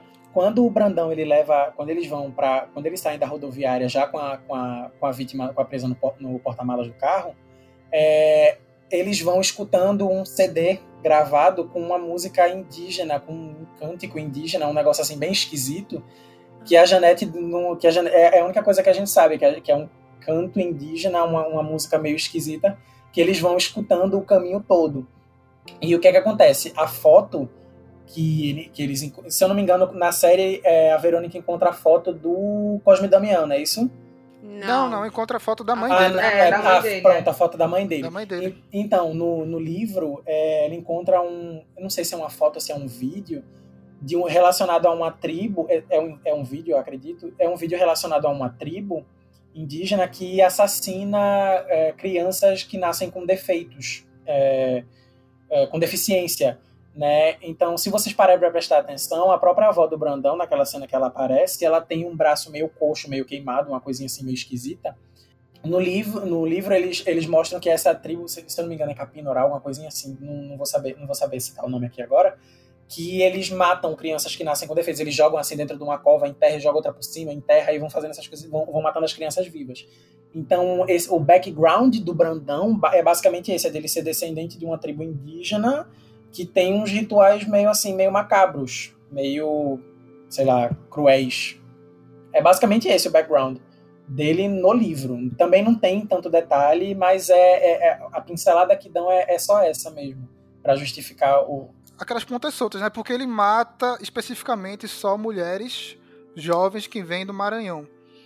Porque eu creio que a mãe, a mãe, a mãe dele também veio do Maranhão. Isso a gente não, não precisa relacionar tão necessariamente a, a, a, a, ser alguma coisa do passado dele, pode ser meio que uma preferência sexual mesmo, do, que, é, que é como a gente fala do, do, dos serial killers dos modos operantes. Né? Eles sempre têm uma vítima em potencial que tem as mesmas características. Então pode ser que por uma perversão sexual ou alguma coisa do tipo, aquele seja o tipo de pessoa que ele escolhe. E também porque gente vinda do interior, gente saída do interior para trabalhar são mais Paulo, vulneráveis também, né? É, são é. muito mais vulneráveis. Não tem, não tem tanta, não tem família para onde vem. Elas chegam procurando emprego, nunca, quase uhum. nunca chegam com emprego Desesperadas, certo. né? Muitas vezes. Isso, justamente. Então isso torna elas as presas mais fáceis. Então talvez seja essa, essa, essa a, a, o, o X da questão.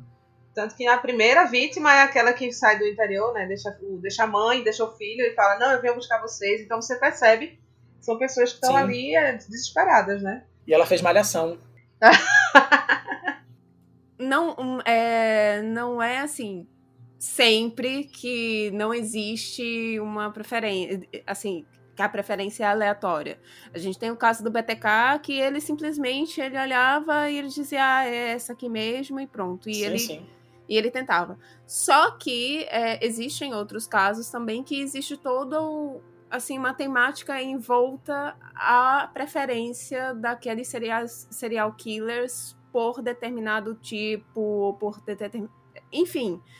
Então, o, o dele ser pessoas que vêm, geralmente, todas as. É, pelo menos no, na série, não sei no, no livro, mas na série, todas as garotas desaparecidas são do Maranhão e a mãe dele, coincidentemente, também é do Maranhão. E ainda tem aquele agravante que geralmente serial killers, eles têm principalmente problemas com a mãe.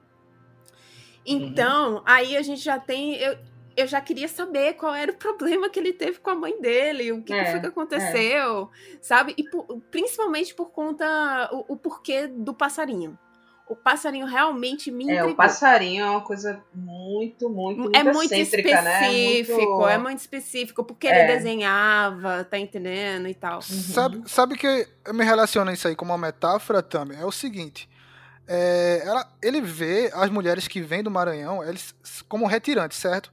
Que estão como passarinhos, de fato, que estão saindo da sua terra e indo para um lugar maior, para tentar a vida. Eu creio que a mãe de, dele fez esse percurso. Saiu do Maranhão muito jovem, abandonou ele e foi para São Paulo para tentar a vida. E meio que abandonou ele, ele meio que tem algum ressentimento aí que é muito mais complexo que a série meio que não explica, mas eu meio que entendi isso, sabe? E ele meio que desconta com relação com a avó dele também, com esse ritual tudo mais, que também é uma coisa complexa que não é explicado também. Tem, tem um pouco dessa relação. Não sei se é viagem minha, mas pode ter essa relação de, do retirante, o passarinho que sai e tudo mais da terra. Tem hora que ele fala que liberta elas, né? Libertou, sei lá, uma É, coisa assim, sim, né? Que ele fala. Talvez ele faça essa, essa coisa do não, eu estou libertando vocês, né? Vocês vieram de lá e tal, e eu estou libertando vocês. Isso é uma coisa muito doentia, né? A gente teria que realmente É. se aprofundar para entender na história Uma dele, entender o porquê, né? Dessas questões todas. Sim. Uma outra coisa que eu percebi também na série, mas como o, o Lucas já falou que é diferente no livro, né? o- Que é o retrato que tem dentro da santa. O retrato que tem dentro da santa é a, a foto da mãe dele com o rosto, com o rosto riscado, né? Uhum. Sim, sim. E com ele, aparentemente, no, nos- no colo.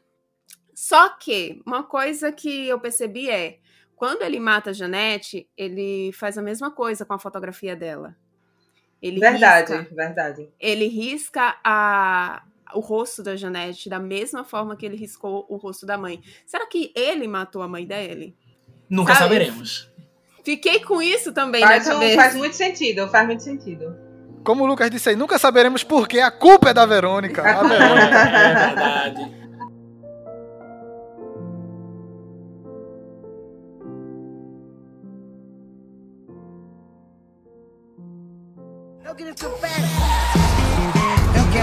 Você pular, você correr na frente dos vizinhos. Você vai se arrepender de levantar a mão Você pra mim. sabia que iam tentar me matar. Que tipo de pessoa você é?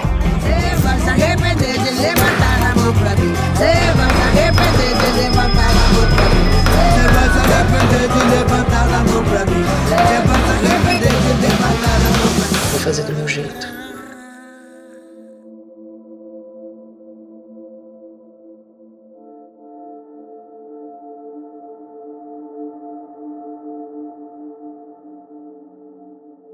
A gente pode partir agora para a cena final, né? as cenas finais e aqui vamos as conjunturas do futuro. O que é que vocês acharam dessa cena? Teve várias pessoas, a cena específica que ela queimou ele, queimou ela. Algumas pessoas falaram que quando a Janete estava sendo queimada, é, mostraram muito a visão dela por dentro, ela sendo queimada, ela gritando, ela sofrendo, e aquela cena durou bastante. E quando foi a cena dele queimando, foi uma coisa rápida, cortou, já estava morto, queimado. O que vocês acharam em relação a isso? Vocês queriam ver uma cena mais gráfica, tipo ele queimando mais? Vocês acharam que foram cruel com a Janete, que já sofreu tanto? Assim, eu, primeira, a, prim- a primeira coisa que eu percebi é que a- ela queimou com a caixa e depois, quando encontrou o, a Verônica encontrou o corpo dela, ela tava com a caixa intacta na cabeça dela. E aí eu fiquei pensando, outra merda. Que danado de material é essa caixa? Né? Porque acho que não é, É, madeira. É que, nem, é que nem a história da pessoa que é, que é, como é imune ao fogo e tá com a roupa e a roupa também não queima. A gente Né? até tava conversando esses dias, eu e o seu Aranha, a gente falando sobre isso. E a gente, como assim? A pessoa é imune ao fogo, mas a roupa dela não é. Por que, que a roupa dela não tá queimando? Então são essas falhas, né, que, que tem, assim, que você fica pensando. Quem pensa, ninguém pensou nisso, minha gente. É, E tem outra falha grotesca também, que a gente pode falar um pouco mais na frente, que é em relação ao vídeo dela, né? Aquela cena final que ela vai atrás pra resolver aquelas coisas, ela vai gravar aquele vídeo. E aquela cena clichê, né? Se você chegou até aqui, quer dizer que deu tudo errado, não sei o quê. Ah, É! Aquela, você já sabe, ela pega a arma e meio que corta a cena. Só que, velho, no final, ela não morreu meio carbonizada, o relatório lá. E aquela morte de arma dela, o que aconteceu? Foi pra nada? O marido dela não questionou, a família dela tava muito abalada, tava no luto lá, não questionou, sabe? Tem esses furos aí que meio que fica. Sobre a morte do Brandão, assim, eu não queria que ele tivesse morrido. A real é. Aê, aê, ó, mais um. Bem, na moral, na moral. Você constrói uma Mas ia história. acontecer, Ruiva. Ia Olha, acontecer. você constrói uma história, certo? Você faltam, tem vários buracos na história, falta profundidade em vários assuntos, inclusive todos esses que a gente falou aqui até agora. É, essa questão da história dele, da mãe, etc, etc. E aí tu vai pega um cara desse e mata. E mata. Aí você entende que depois é porque ela, né, tem toda a questão da corrupção, ela meio que sai, né, da polícia porque ela entende que ali ela não vai conseguir fazer muita coisa, a gente entende isso depois. Mas veja, você tem uma pessoa daquela que tem um pano pra manga incrível pra de repente Uhum. continuar na segunda temporada e você entender real, né, os motivos e entender um pouco a história e dar, fazer algum- é, tornar aquele personagem mais profundo, que é um dos melhores personagens da série, e você simplesmente mata o cara em 5 segundos e pronto, acabou. É isso. Cara, ele sim ti- tinha um puta potencial pra Muito. se tornar um grande vilão da série. Sério.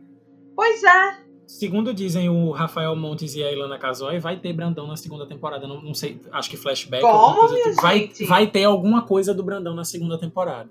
Obrigada a. Deus. É, Pode é, ser que a gente saiba mais mas, disso. né? Mas assim, o, o texto dele morrendo no livro é muito bom. É, é aquela, é aquela coisa da, da catarse mesmo. Você, você, o, o, o espectador de série comum, ele, preci, ele precisa daquilo, ele precisa saber que não foi em vão, né? Ele precisa da, da vingança, né? Ele precisa da vingança, sensação de vingança. Tem que ser igual, né? Igual a morte da mulher. Princip- principalmente pra gente, é verdade, exatamente, principalmente pra gente que acompanhou o sofrimento todo da Janete, pra terminar do jeito que terminou, a gente precisava que ele pagasse, a gente precisava que ele sofresse. Eu, eu até sepa- tinha separado o pedaço da morte do Brandão aqui do livro pra ler. Então, esse, esse trecho, esse trecho ele, é, ele é narrado pelo ponto de vista da Verônica, né? Então, começa com ela dizendo, né? Isso é pela Janete. Eu disse muito calma.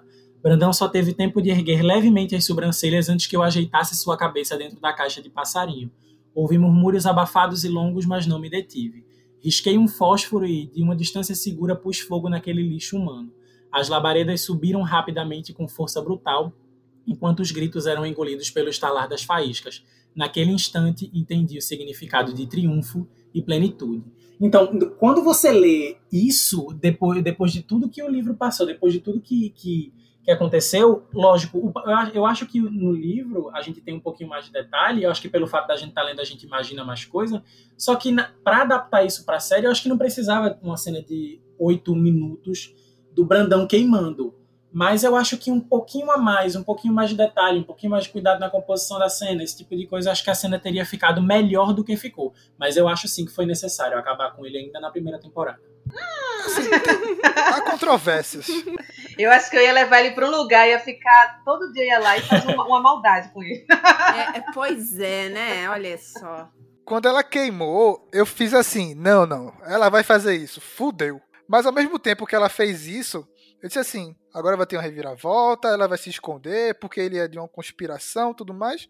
E é meio que previsível, né? O caminho que, que se torna ali. É, e foi isso que É, me deixou muito feliz, assim, no final da série. Foi muito Exatamente. previsível, é isso.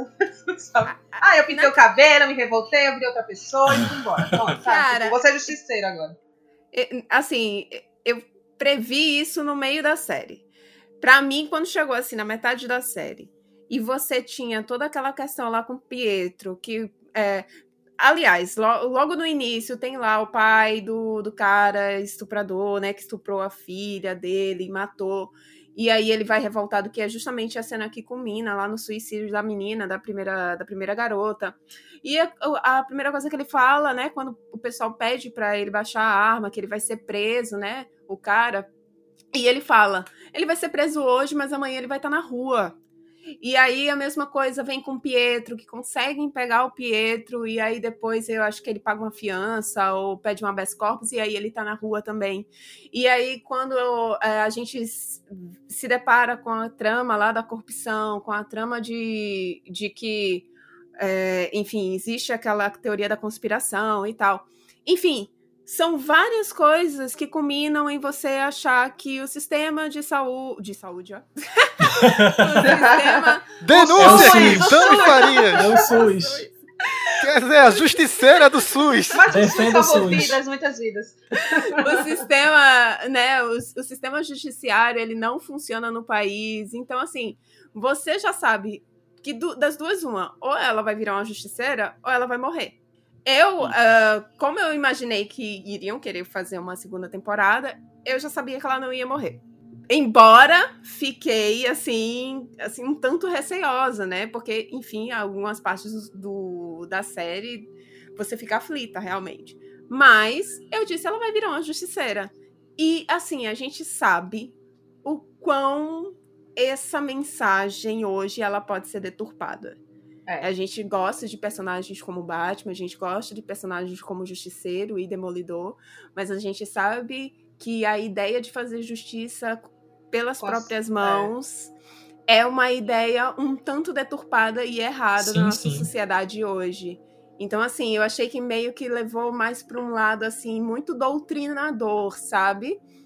Que é outro personagem é, nacional que a gente tem, né, que dos quadrinhos que virou filme e se é, reza a lenda que ia virar uma série também, mas parece que, enfim, não vingou. Virou, virou, eu acho que virou. Vingou? Vai ter? Vai ter? Eu acho que, eu acho que Não, sim, eu acho que eu, Eu acho acho que, que teve.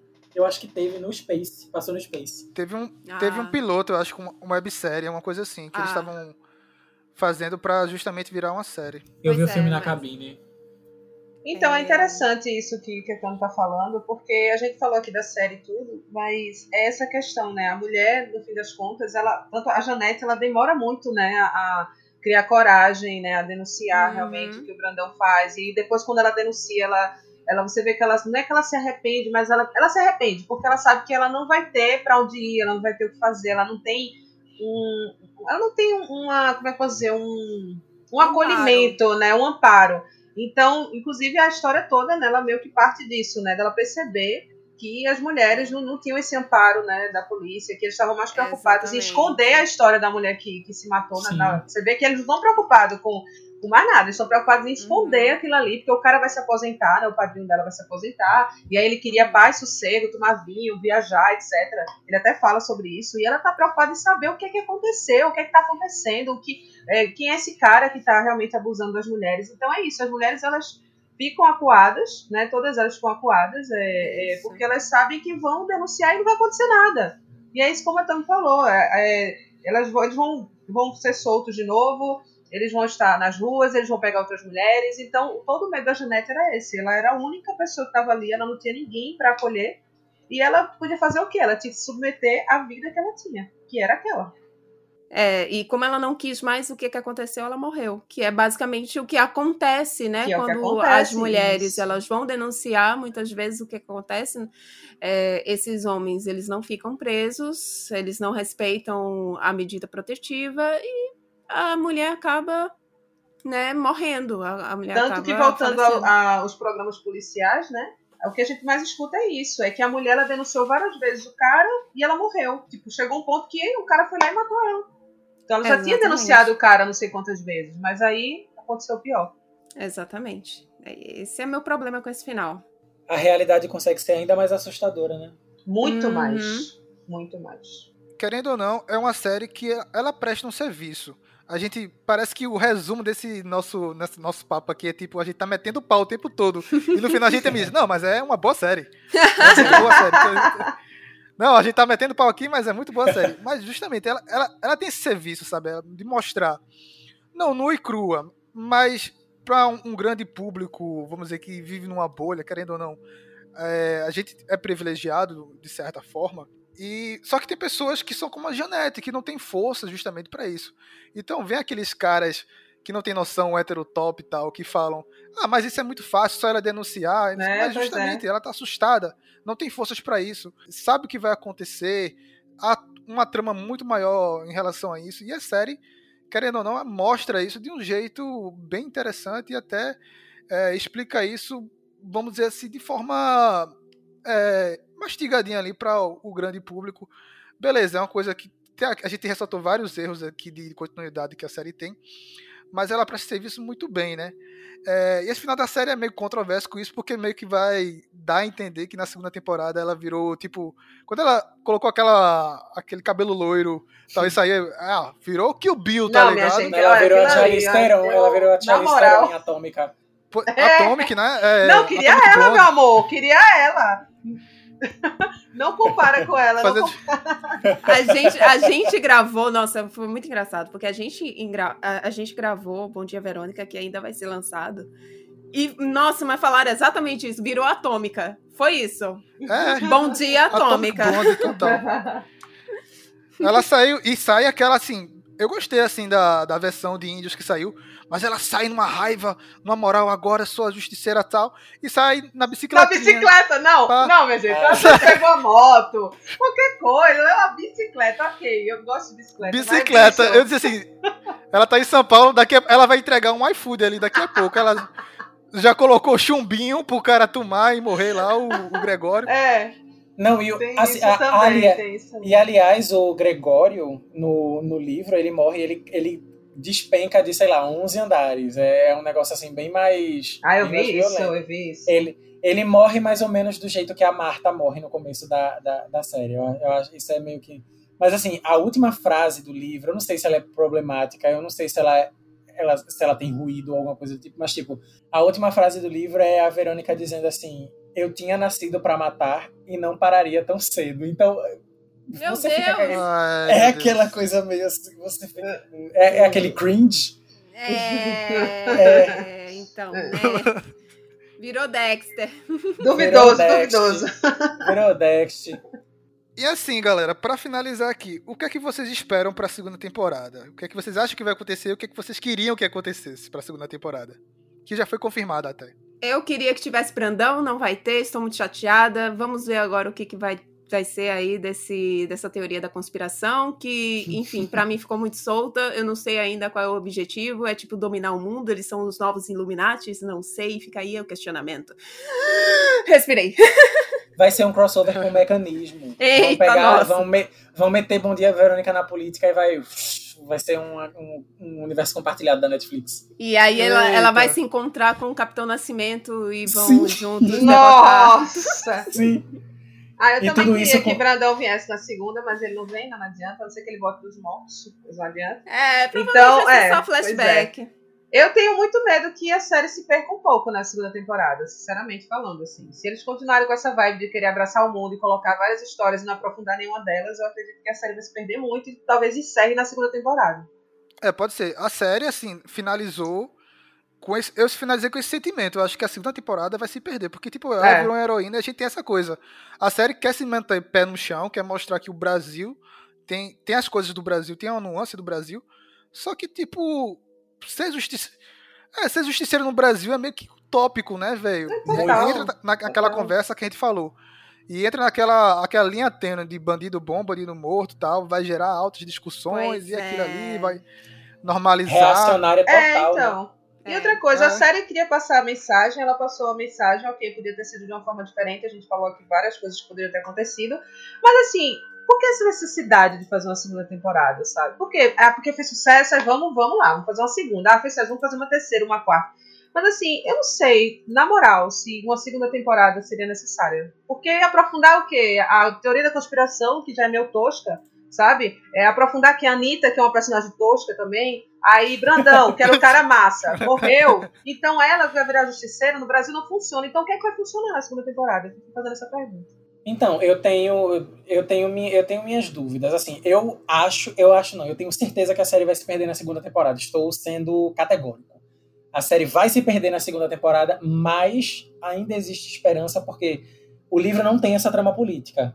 E a, a trama do Bom Dia Verônica, ela foi concebida inicialmente para os livros como uma trilogia, né? Dizem que era Bom Dia, Boa Tarde, Boa Noite, Verônica. Deve terminar com ela morrendo no final, tomara.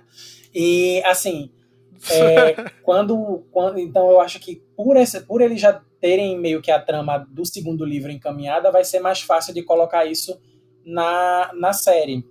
O problema é justamente essa, essa trama meio reacionária meio justiceira da Verônica que vai soar completamente deslocada independente de para onde a série vá. Primeiro que se ela for tomar um rumo político vai ser completamente diferente da, do que a série apresentou na, na primeira temporada se forem apresentar mais casos de abuso de violência contra a mulher, vai ser deslocado porque a Verônica saiu da polícia e porque não tem, não tem para quê, não, nem tem como meter ela investigando casos por aí.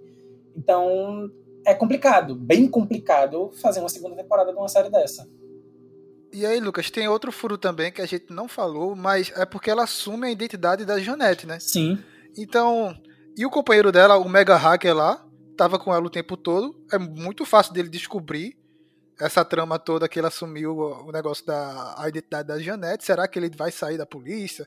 Ele meio que tenta seduzir ela, né? Meio dar em cima de uma mulher casada, fica aquela trama toda. Que a gente mal falou também da família, que meio que trata ela como uma super mulher, a família é exemplar. Então, na série, na série não, né? No livro meio que tem esse jogo que eles ficam fazendo entre si, ela, ela e o Nelson, dela tentar seduzir ele para conseguir coisas.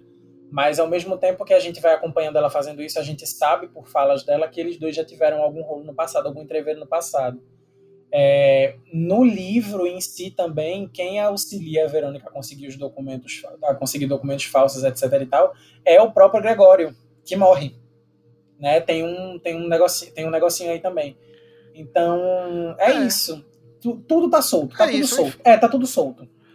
Queria saber de vocês, qual foi a melhor cena?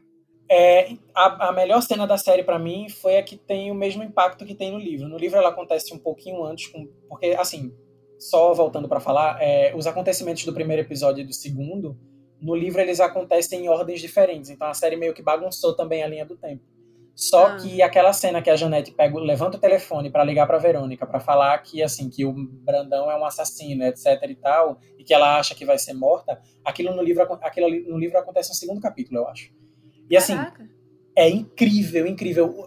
E na série, o olho da, o olho da Camila Morgado, a voz da Camila Morgado, a postura corporal dela, é, um- é uma atriz. É, é maravilhosa. E assim, pra mim é a melhor série do mundo. A, a melhor série, Deus me livre. É a melhor cena do mundo. Opa! É, errei. É a melhor cena da série, porque assim.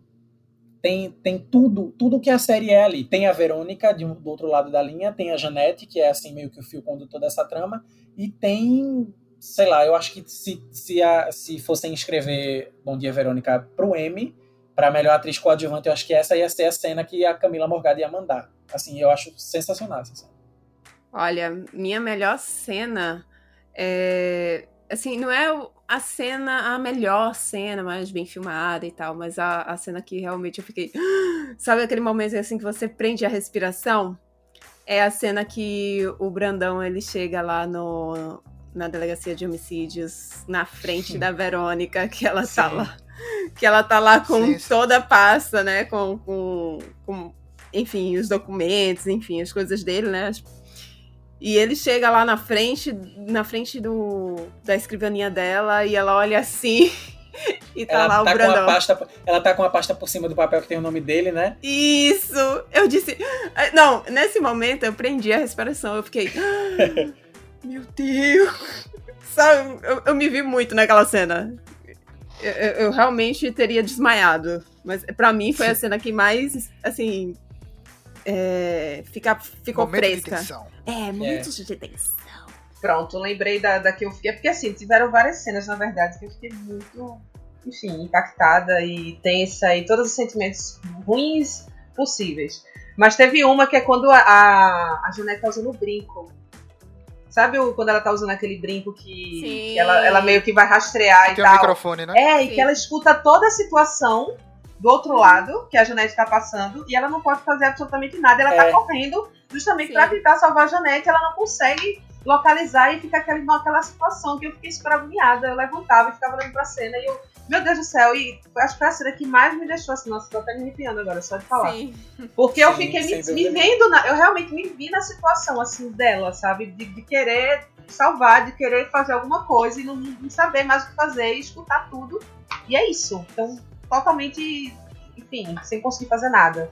Eu acho que foi a cena mais tensa, assim, mais forte pra mim. Eu creio que as melhores cenas são essas cenas que deixam a gente tenso, né? E a série tem esse mérito, né? O ritmo, a condução, a direção. Tem umas cenas tensas muito bem feitas. Mas sabe qual é a melhor cena? Só pra quebrar o clima aqui. A melhor cena.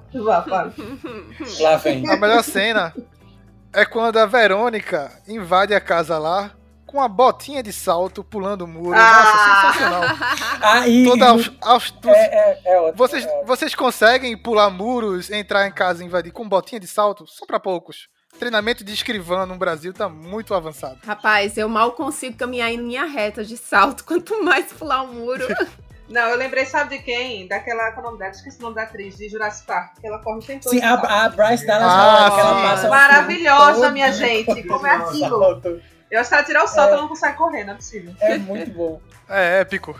Só faltava um tiranossauro É. no meio de Verônica. Já que eles inseriram até Cosme e Damião. Sim, Porque-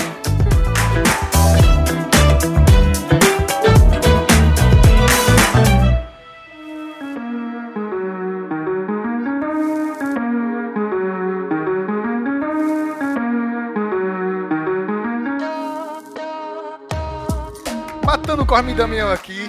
Finalizamos mais um podcast. Temos um podcast. Temos um podcast, Lucas, Felipe? Temos um podcast, temos um podcast. Estou muito feliz de estar aqui de novo e assim, maravilhoso. Só tenho a agradecer. Pois é. Temos um podcast Lívia Leodato, Opa! Ruiva, Liu, vários nomes. Olha, eu já falei que eu sou Liu, eu sou a Ruiva. Eu sou, aqui eu sou a Ruiva, no Larcast sou a Ruiva, certo? No Poliamanda eu sou Liu, enfim, eu tenho vários nomes, várias personas. É e aí eu fico feliz de participar, nossa. É, eu fico feliz de participar, né? Fazia tempo também que eu não gravava com vocês. E eu tô muito feliz de ter participado, inclusive falando dessa série, né? Com todas essas nuances é, que a gente precisa falar, sabe? Sobre essa questão da violência, né? Contra a mulher. E toda essa, essa questão social, né? Que nós mulheres passamos. Então eu acho que é muito pertinente nesse esse ano tão icônico, né? De pandemia, de tanta, tantas reflexões pessoais e, e sociais e do mundo todo a gente tratar as coisas com mais abertura mesmo, esfregar um pouco na cara, né, o que, é que acontece em real. Então acho que a série ela passou sim essa, essa mensagem. Ela fez muito bem esse papel, com todos os erros e buracos que a gente viu, mas a mensagem foi passada. E é isso. Lívia Deodato, Ruiva, nomes Ruiva. aqui. Fugo Ruiva. Temos um podcast, Tami Farias. Temos um podcast. Com certeza. Temos um podcast muito bonito, muito cheio de informação, coisas aqui que eu parei para pensar hoje, neste momento que estávamos gravando. Gostei bastante. Fiquei muito feliz e agradecida de estar aqui. Eu meio que me convidei. O Larcast não é só cagação de regra também. Temos informação aqui diretamente do Projac, por isso que importamos Lucas Felipe Ah, eu pra gosto, cá. ah, eu, eu gosto de falar dessas coisas, minha gente. Eu tô até hoje esperando me deixarem gravar um podcast sobre novela. Vai acontecer. 2020 aconteceu de tudo, né? É, eu só queria falar de Kubanacan com o seu Aranha. Deus do Ah. céu! Meu gente, Kubanacan, Kubanacan maravilhoso. E pra finalizar aqui, galera, deixem suas redes sociais, onde a gente encontra vocês. Simbora. É, o próximo parágrafo ele tava de recesso, forçado ou não. Mas ah, o, o próximo parágrafo ele retorna agora na segunda quinzena de dezembro com novos episódios, com convidados bem legais e com temas bem legais que a gente vai debater. A gente vai falar sobre- bastante sobre literatura e sobre televisão também, então fica de olho. É, vou pedir para Matheus deixar o link aqui. Segue lá o Vou próximo pensar no parágrafo. seu caso. É, e é, né? Segue aí o próximo, o próximo parágrafo. E tuas redes sociais, Lucas? É, no Instagram eu sou o arroba sou eu o Lucas e no Twitter eu sou o arroba sou eu o Lucas também, só que no lugar do A do Lucas é um 4. É coisa moderna da internet. Bate-papo do UOL. Bate-papo do UOL. É isso aí. É o Mirk.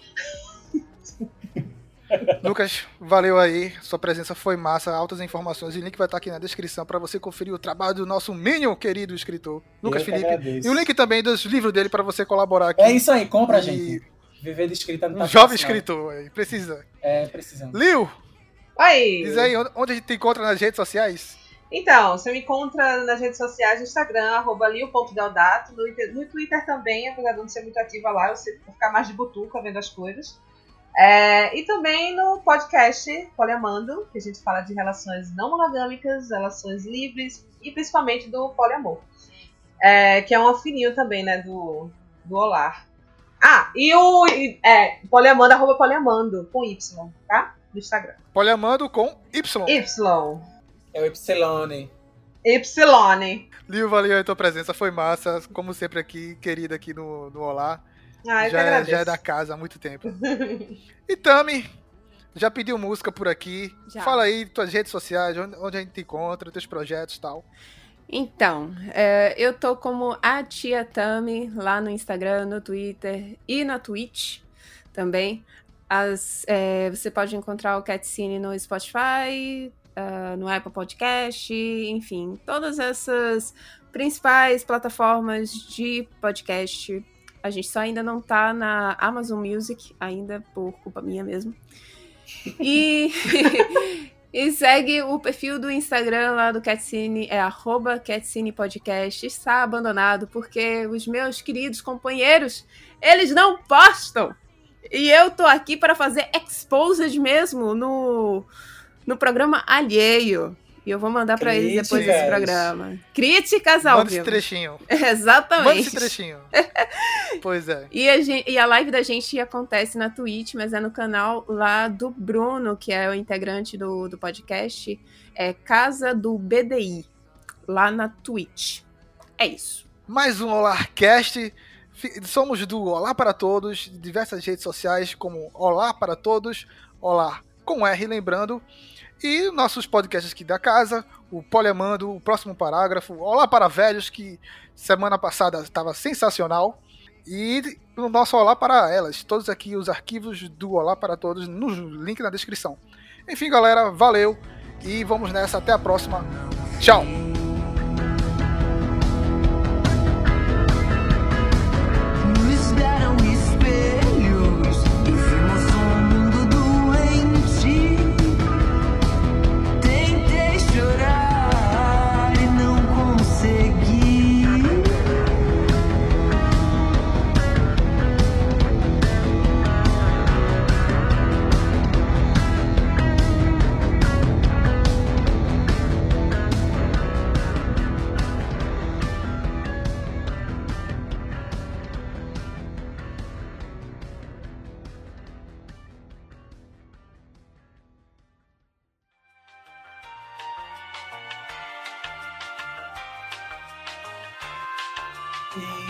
Então, voz de casal é o quê de Serginho Grosso?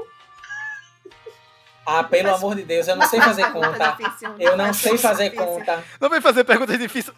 Nesse momento, o Lucas, Lucas tá igual a Nazaré, assim, Ah, é- calculando. é- é exatamente a mesma coisa. Eu não sei fazer conta, minha gente. Não me peça pra fazer conta.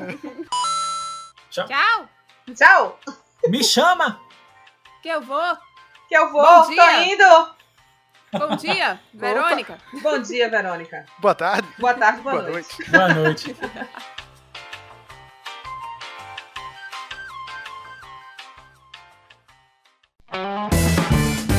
Esse podcast é uma produção Olar Podcasts.